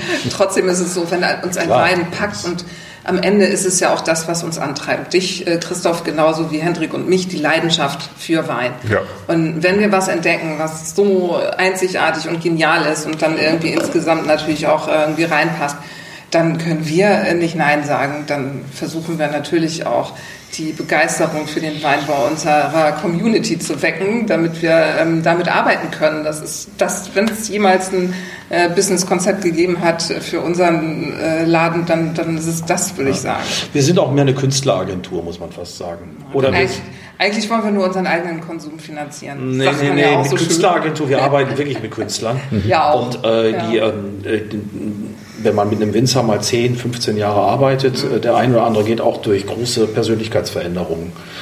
Äh, mal besser, mal schlechter, mhm. ähm, wie man selbst wahrscheinlich auch irgendwie sich verändert. Und vielleicht sind wir auch ein Musiklabel, so wie Trojan oder sowas, die ich ja total genial fand. Das ist die Musik meiner Jugend. Äh, die hörst du nicht so gern. Ich weiß, The Maytals und Israelites von Desmond Decker und wie sie alle heißen, Bianca. Aber äh, äh, diese kleinen Labels, die haben ja dann irgendwann mal, später das Amy Winehouse dann äh, mhm. nachgespielt. Also ich glaube auch noch, dass äh, eines Tages das, was wir machen, irgendwie sogar mal große Nachahmer findet. Gibt es ja schon, so den einen oder anderen so. Ne? Und das finde ich eben auch irgendwie, ist auch, finde ich interessant nach zehn Jahren, wow, haben wir doch was erreicht. Also wenn man ein bisschen kopiert wird in dem einen oder anderen und wenn man vorne dabei war, man muss nur aufpassen, man kann sich ganz schön eine blutige Nase holen, ähm, wenn man immer ganz vorne dabei ist, so, mit, mhm. so weil bis sich zum Beispiel das Thema Natural durchgesetzt hat, das tut's gerade. Mhm. Äh, ich sage auch ganz bewusst Natural, weil wenn ich jetzt Naturwein sage, dann sind die Zuschauer weg oder die Zuhörer, Entschuldigung, die Zuhörer in dem Fall weg. Aber äh, dieses, äh, das ist ein Thema vor fünf Jahren oder acht Jahren konnte man das nicht ansprechen, nicht aussprechen, ohne Hasstiraden zu ernten. Mhm. Heute äh, ist das schon Establishment ist es nicht, aber. Nee, nee, nee, aber das ist, aber das hat natürlich auch viel damit zu tun, dass es äh, einfach heute auch Leute gibt, die, die, die viel, viel sicherer damit umgehen, ja. als auf der Winzerseite. Das verstehen, ne? genau. Ja. ja. ja. Ähm, weil da gehört natürlich viel zu, einen Wein so natürlich wie möglich zu machen. Muss man einfach sehr sauber und klar arbeiten können. Wie findest du denn den Wein? Also wir haben jetzt ja, gar nicht darüber haben gesprochen. Gar nicht, wollte ich auch noch drüber sprechen. Ich weiß ja. nicht, wie ihr ihn da draußen, wenn ihr uns noch hört, äh, findet, aber ja. äh, es ist ja 18, das ist das äh, eins der Jahre, die noch von der starken Hitze geprägt waren. Es gab ja diese Trilogie 16, 17, 18. Mhm. Dieses, äh, diese echt, wo äh, in Kapstadt das Wasser knapp wurde. Mhm. mhm. So äh, ganz krass, also mhm. wo äh, Leute kein Wasser hatten und ja, ja. Aber das Interessante ist eben, diese alten Anlagen sind ja alle non-irrigated, die ja. schaffen das. Und, äh, Wobei ja 2018 zum Beispiel bei Chris Ahlheit auch ein Weinberg über die Wupper gegangen genau. ist von den Alten, weil es einfach nicht mehr geschafft hat. Ne? Das ist ja. so trocken geworden. Genau. Ja. Also ich finde, man merkt, man merkt schon, dass es ein wärmerer Jahrgang ist. Ja. Ne? Das merkt man. Ähm, aus, der, äh, ähm, aus dem Chat kommt auch, also ein bisschen Kühle tut ihm ganz gut. Ja. ja. Also man darf ihn ruhig ein bisschen gekühlt trinken, ähm, weil man sonst ein bisschen auch den, den Alkohol spürt am, am Gaumen. Hier ist er auch schon zu warm bei uns im Office hier, im HQ. Aber ich finde, finde es trotzdem einen total schönen Wein, weil er ähm, also trotzdem so ein bisschen Reichtum, den er hat, äh, einfach eine, eine, super schöne Würze hat. Also ich finde, der lebt eigentlich von der Würze. Äh, ich finde ähm, dieser, dieser Körper und die, die Frucht, die erinnert tatsächlich auch so ein bisschen an Portugal. Ja? Ne? Das hat schon, also das ist schon ganz witzig, dass diese, diese, diese Rebsorte irgendwie so ein bisschen korrespondiert, finde ich. Äh, so, ein, so ein bisschen Duro tatsächlich mit da reinbringt. Oder ich meine, jetzt weiß man, er weiß ich es natürlich, aber ja. er hat diese, er hat diese Kraft ja. und er hat äh, diese, diese, diese dunkle Frucht auch, aber er hat aber er bleibt trotzdem, er hat trotzdem eine total schöne Transparenz, finde ich. So, ja, das bleibt alles irgendwie äh, so hell und äh, lebendig. Ja, was, äh, was ich denke, ähm, dass äh, der Wein in Südafrika, wenn wir da vor Ort wären, die würden den trinken bei 12 bis 13 Grad. Mhm. Weil ja, die, was ist so fast Weißwein, Weißweinersatz. Ja. Äh, das habe ich auch erst in Spanien gelernt. Also hier Priorat, wenn wir dort waren, Gut, wenn wir mittags um eins schon angefangen haben, uns da die Lampe voll zu gießen, dann haben wir die Dinger richtig eiskalt gemacht. Immer mit Eiskübel, weiß ich noch, hier kam äh, Huber, der Dominik Huber ja. und Iben und noch ein paar andere Kumpels vom, vom ganz schweren, schweren Schlag der, der, der Weinkrieger. Mhm. Und dann wurden die Dinger runtergekühlt und dann kam das eiskalt in die Gläser. Und wenn du nicht schnell genug getrunken hast, dann hast du nämlich Pech gehabt. Dann hat das Ding schon 15 oder 16 Grad gehabt und bei den Außentemperaturen, die dort herrschen da, äh, da hat das schon nicht mehr geschmeckt. Also das ist eben auch, auch interessant, dass diese ganzen Temperaturangaben eigentlich wirklich mal, sorry, wie gesagt, für den Arsch sind. Mhm. Weil äh, du brauchst eine Außentemperatur, du brauchst eine Betriebstemperatur, du brauchst deine eigene Temperatur. Mhm. Es sind so mhm. viele Dinge, die man berücksichtigen muss. Und äh, hier in unserem Breitengrad würde ich sagen, bei 16 Grad ist der ideal. Im Winter. Ich finde den Wein, ähm, der ist äh, für mich, also äh, ich würde ihn als maskulin ähm, bezeichnen. Also der ist nicht filigran und also ja, relativ, der ist äh, nicht so richtig charming. Also eigentlich ist er so ein bisschen ruppig, finde ich. Aber hier durch das wärmere Jahr ist der als 2018er, finde ich, schon durchaus gut trinkbar. Ähm, dadurch, dass der so ein bisschen ähm, der Bruder ist, der immer im Knast ist und äh, den nicht alle kaufen, sozusagen, kommen wir auch mal in den Genuss, ältere Jahrgänge zu trinken. Ja. Und da wird es nämlich richtig spannend. Ja, okay. Also wenn, die, wenn der Wein Reife bekommt, ähm, dann äh, finde ich, entfaltet er eigentlich ja. wirklich seine richtig äh, großen Qualitäten. Das, das muss ich wirklich sagen. Also ich würde den, ich würde den, äh, wenn es geht, immer gereift trinken wollen, den Wein. Ist auf jeden Fall ein Wein, der mehr über die Tannine, Tannine als über seine Säure kommt. Mhm. Wenn man Sanso, also mhm. es gibt ja diese anderen Weine aus der Serie, den Sanso und den Grenache, den Soldat, ähm, sieht, das sind Weine, die ganz klar über die Säure und über die Transparenz und die Filigranität. Mhm. Dann mhm. ist das hier derjenige, der ähm, die meisten. Muskeln. Ja. Ja. wobei maskulin, also ich oh, würde sagen, zehn Kämpfer in. Gender, mhm. gendergerecht gesprochen. Mhm. Okay für mich. Also Muskeln auf alle Fälle. Mhm. Und was Bianca sagt, ist wirklich das Wichtigste. Äh, Reife. Was ich mag, äh, ist diese Spiciness, äh, Christoph, die du angesprochen ja. hast. Das ist ja auch, warum man Tinta Barocca im Portwein nimmt. Das ist ja eigentlich gar nicht eine der ganz besonderen Sorten. Ne? Es sind ja eher Todiga Nacional und äh, ja, Todiga Franca und oder Francesa oder Franca dachte, dachte man jetzt und Roriz und wie sie alle heißen. Äh, sie ist ja nur eine von denen. Tintacao ist, glaube ich, auch noch höher angesiedelt. Aber eben in Südafrika, glaube ich, hat die eine eigene DNA. Also das, mhm. ähm, mhm. und ich mag, und ich mag diese Würze.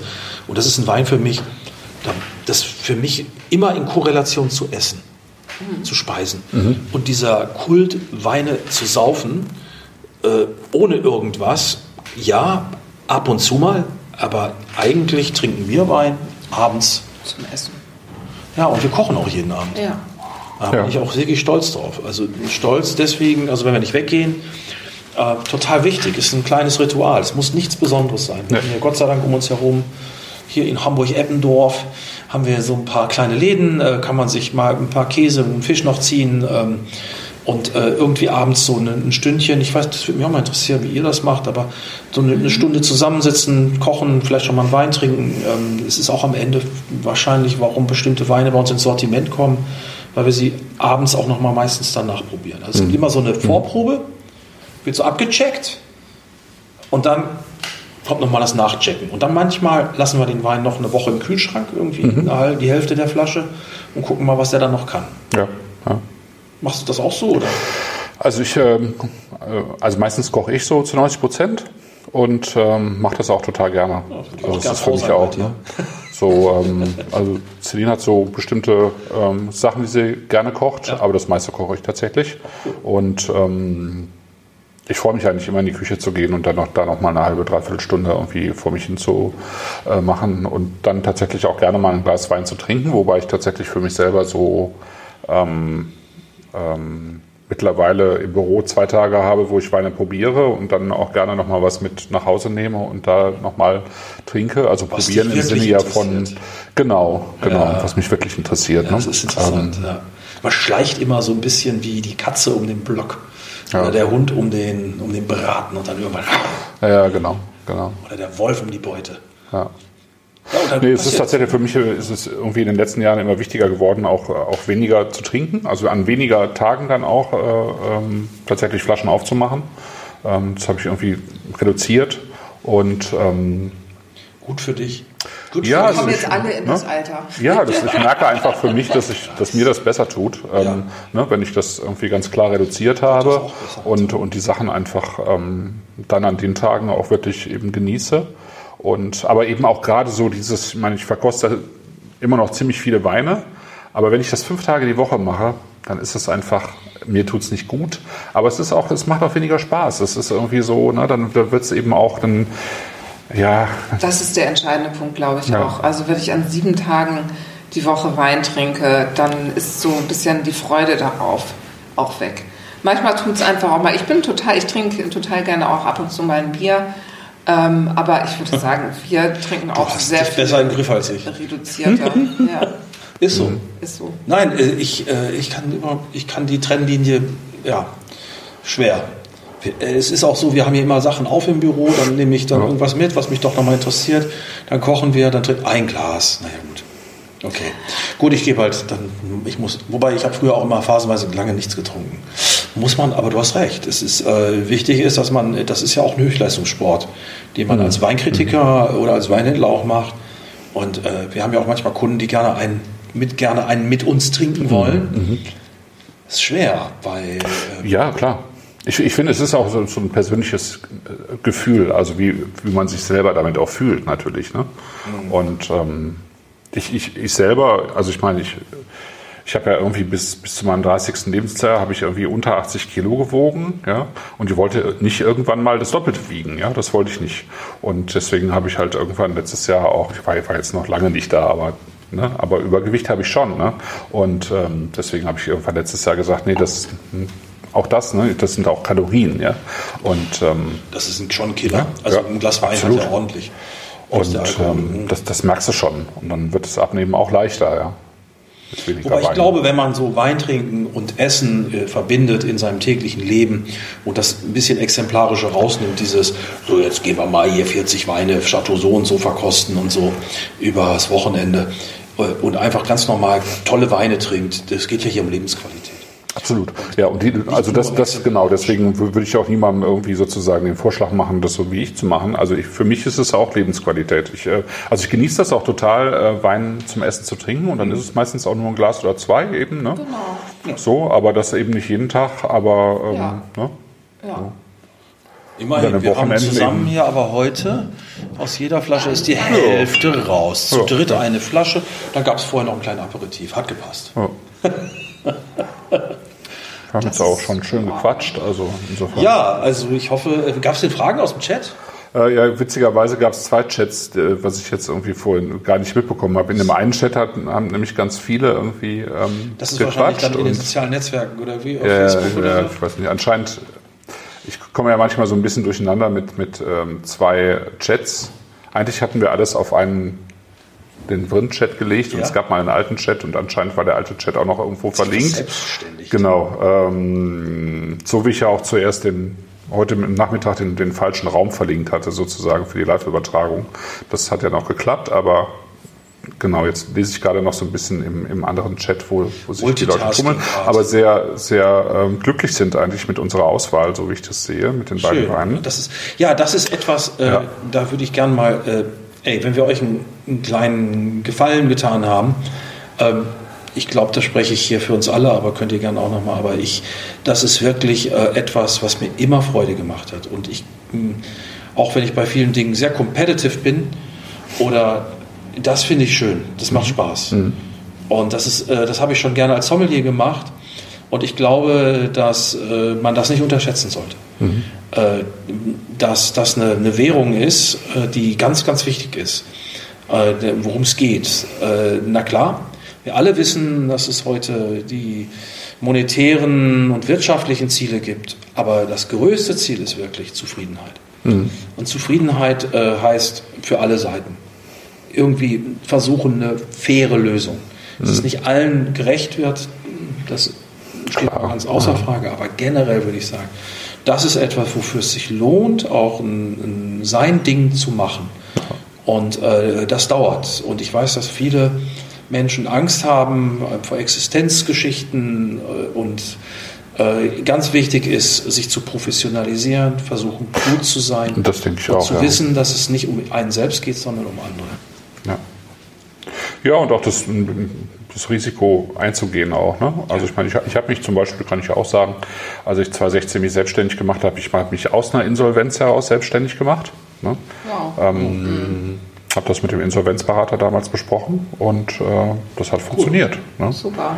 Ja, ja. Und äh, tatsächlich war 2012, als ich äh, den ersten Podcast gemacht habe, das war eigentlich eher so das schwierigste Jahr. Da, da war ich nämlich irgendwie gerade so an der Kippe, weil ich hatte da im Januar das aufgehört, was ihr begonnen habt, nämlich Wein zu verkaufen. Ich habe mhm. ja zwischendurch auch mal damit angefangen, war aber nicht so begütert, hatte mein Geld irgendwie in den Weinhandel gesteckt und als Grafikdesigner dann irgendwie so diese Wirtschaftskrise auch mitgemacht und, mhm. und eben Kunden verloren ne, von den zu wenigen, die ich hatte. Ne, da hatte ich eben nicht dieses äh, weitere Portfolio und dann war 2012 schon ein durchaus schwieriges Jahr. Ne?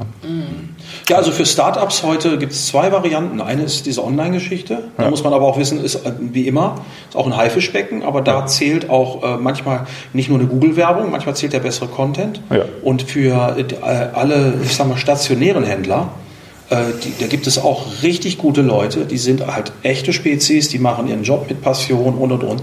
Und deswegen glaube ich, haben die auch eine Chance. Und alles mhm. dazwischen, das ist schwer. Also ja, ich glaube schwer, auch. aber also wenn man solche Weine verkaufen will, ist ja, das schwer. Ja, ja, das glaube ich auch. Also ich glaube, dass das Wichtigste ist äh, Motivation, dass man sich im Klaren darüber ist, äh, was möchte man machen. Natürlich, äh, Motivation ist nicht alles. Es gehören natürlich auch Fähigkeiten in dem jeweiligen Bereich dazu, wo man ja, gerade ja. unterwegs ist. Ja. Und wenn dann das dann zufällig auch da ist, dann, ähm, dann klappt das. Aber ich glaube, dass der erste, das wichtigste Rüstzeug, was man braucht, ist die Motivation. Mhm. Ja, und ich finde es super, dass du nochmal aufgestanden, dass noch aufgestanden bist und gesagt hast, ah, okay, ich möchte gerne was mit Wein machen, das ist vielleicht nicht das, jetzt, aber das ist das, was, das, das muss ein bisschen Try and Error. Also man nie Angst haben vom Fail. Nee, also 2016 war ich mir auch sicher, was ich möchte. Also das war ich mir mit Grafik, Grafikdesign war für mich, also ich glaube schon, dass ich gute Sachen gemacht habe, aber es war für mich immer ein, immer ein Kampf. Also diese, diese, ähm, die Kreativität äh, in jedes einzelne Projekt neu reinzubringen und von Grund auf sozusagen neue Entwürfe zu machen, fand ich schon brutal anstrengend. Mhm.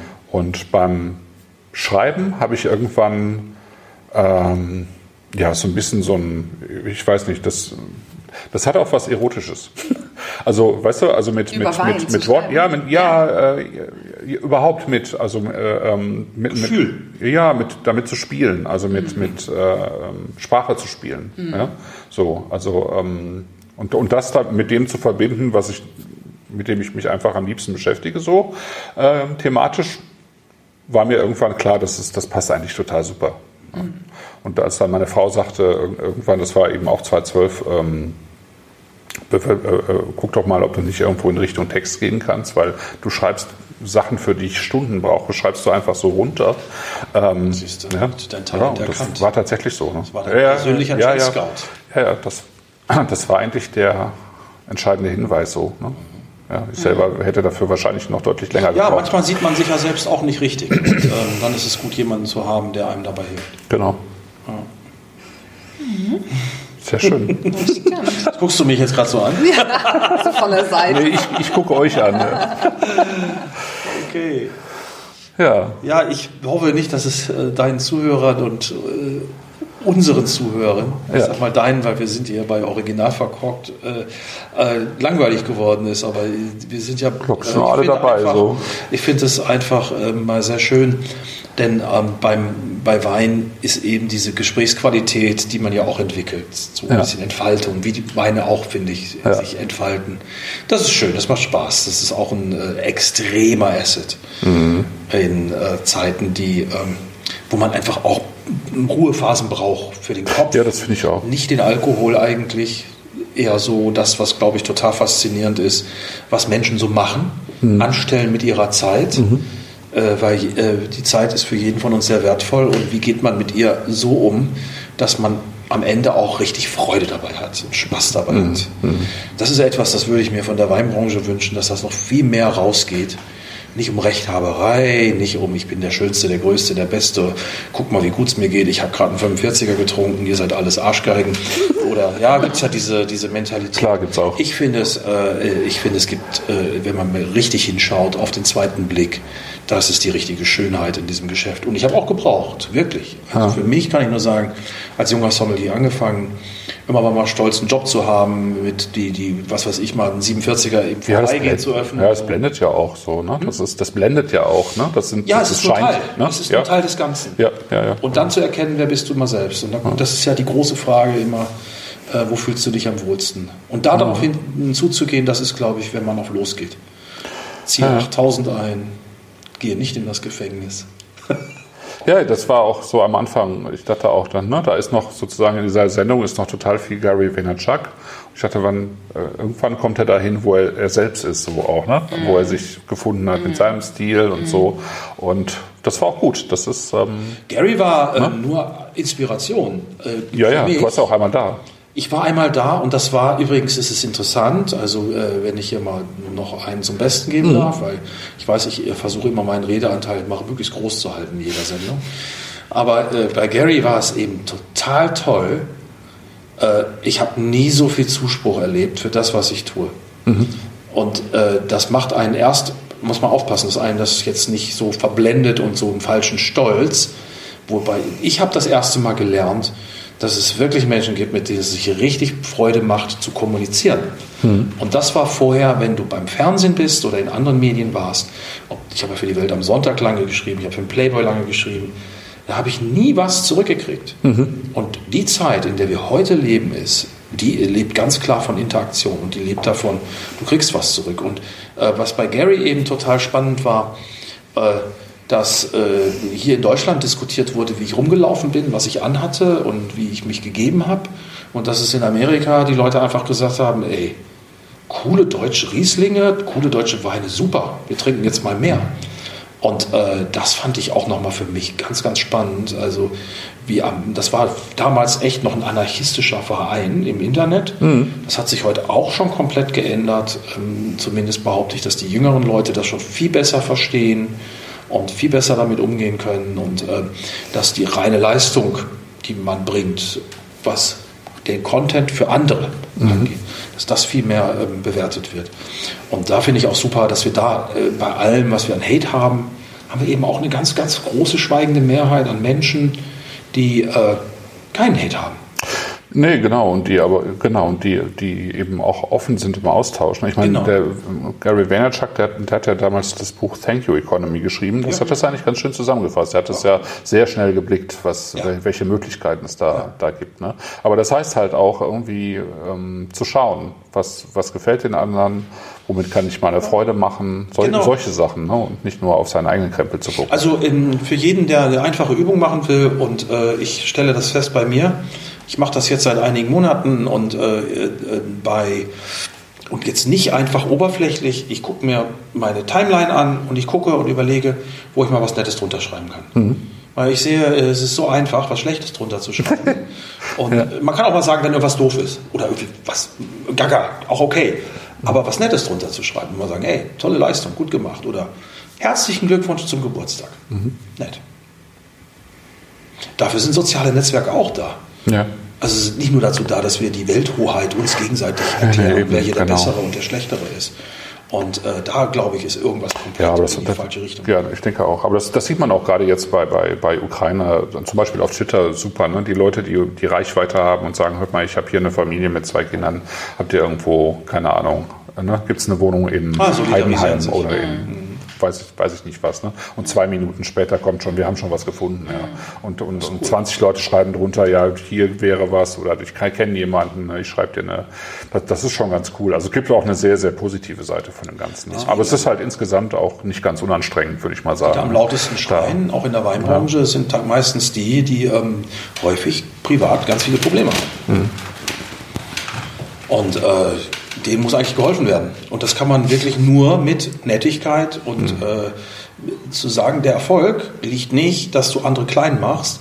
Der Erfolg liegt darin, dass du andere gut aussehen lässt, beziehungsweise ihnen eine Chance gibst, sich für das Thema, wofür du dich vielleicht auch, wo der sich vielleicht für interessiert, eine Chance gibt, reinzukommen. Als ich in die Weinbranche wollte, war es ein Closed Shop mit Gatekeepern mit Leuten, die mich schlecht behandelt haben häufig oder mich und die paar guten, netten, Robert Mondavi zum Beispiel, mhm. ähm, das waren die Leute, die waren extrem erfolgreich. Warum? Weil sie die Türen aufgemacht haben und nicht zu. Mhm. Mhm. Und äh, es ist keiner ein besserer Mensch, nur weil er einen besseren Wein trinkt oder mehr Ahnung hat von Wein. Er wird erst zu einem wirklich für mich ein besserer Mensch, wenn er es schafft, mir was Cooles, irgendwas zu erklären, mich weiterzubringen, mir eine andere Sichtweise äh, die ich verstehe, die ich akzeptiere, äh, beizubringen. Das finde ich eigentlich, das ist äh, eine wahre Größe. Muss man ständig an sich arbeiten, nobody's perfect, aber ich finde, das ist etwas, wofür es sich lohnt, auch zu bloggen, Weinhändler zu sein, mhm. von mir aus auch zu Influenzen. Ich sehe mhm. mittlerweile Influencer, die mir mittlerweile gut gefallen, mhm. weil sie am Ende nicht mehr, weil es geht nicht um, um ihre, weil sie so hübsch sind, so schön sind, weil sie so cool sind, sondern weil sie wirklich andere Menschen dazu inspirieren, in ja, mehr Interesse für das Thema Wein zu haben. Also tun sie in unserer ganzen Branche gut. Mhm. Und äh, für mich ist das Einzige, wo ich meine Grenze ziehe, ist, ich habe keinen Bock auf Industriewein. Mhm. Weil mich das nicht interessiert. Aber die genau, interessieren sich auch nicht für uns und das ist auch gut so. Also die können ja beide wunderbar nebeneinander existieren. Ja. Wir sind nicht besser, die sind nicht schlechter. Das Einzige, ich glaube, wir haben mehr Spaß. Darauf trinken wir und. Ja, warte mal, ich muss mir nochmal rein. Mehr Spaß, mehr Spaß im Glas. Cheers. Auf die nächsten zehn Jahre. Auf die, auf die nächsten zehn Jahre. Und auf, äh, auf die Gesundheit Cheers. unserer Zuhörer und auch vor allen Dingen auf einen richtig schönen Abend. Ich hoffe, wir konnten euch ein bisschen inspirieren.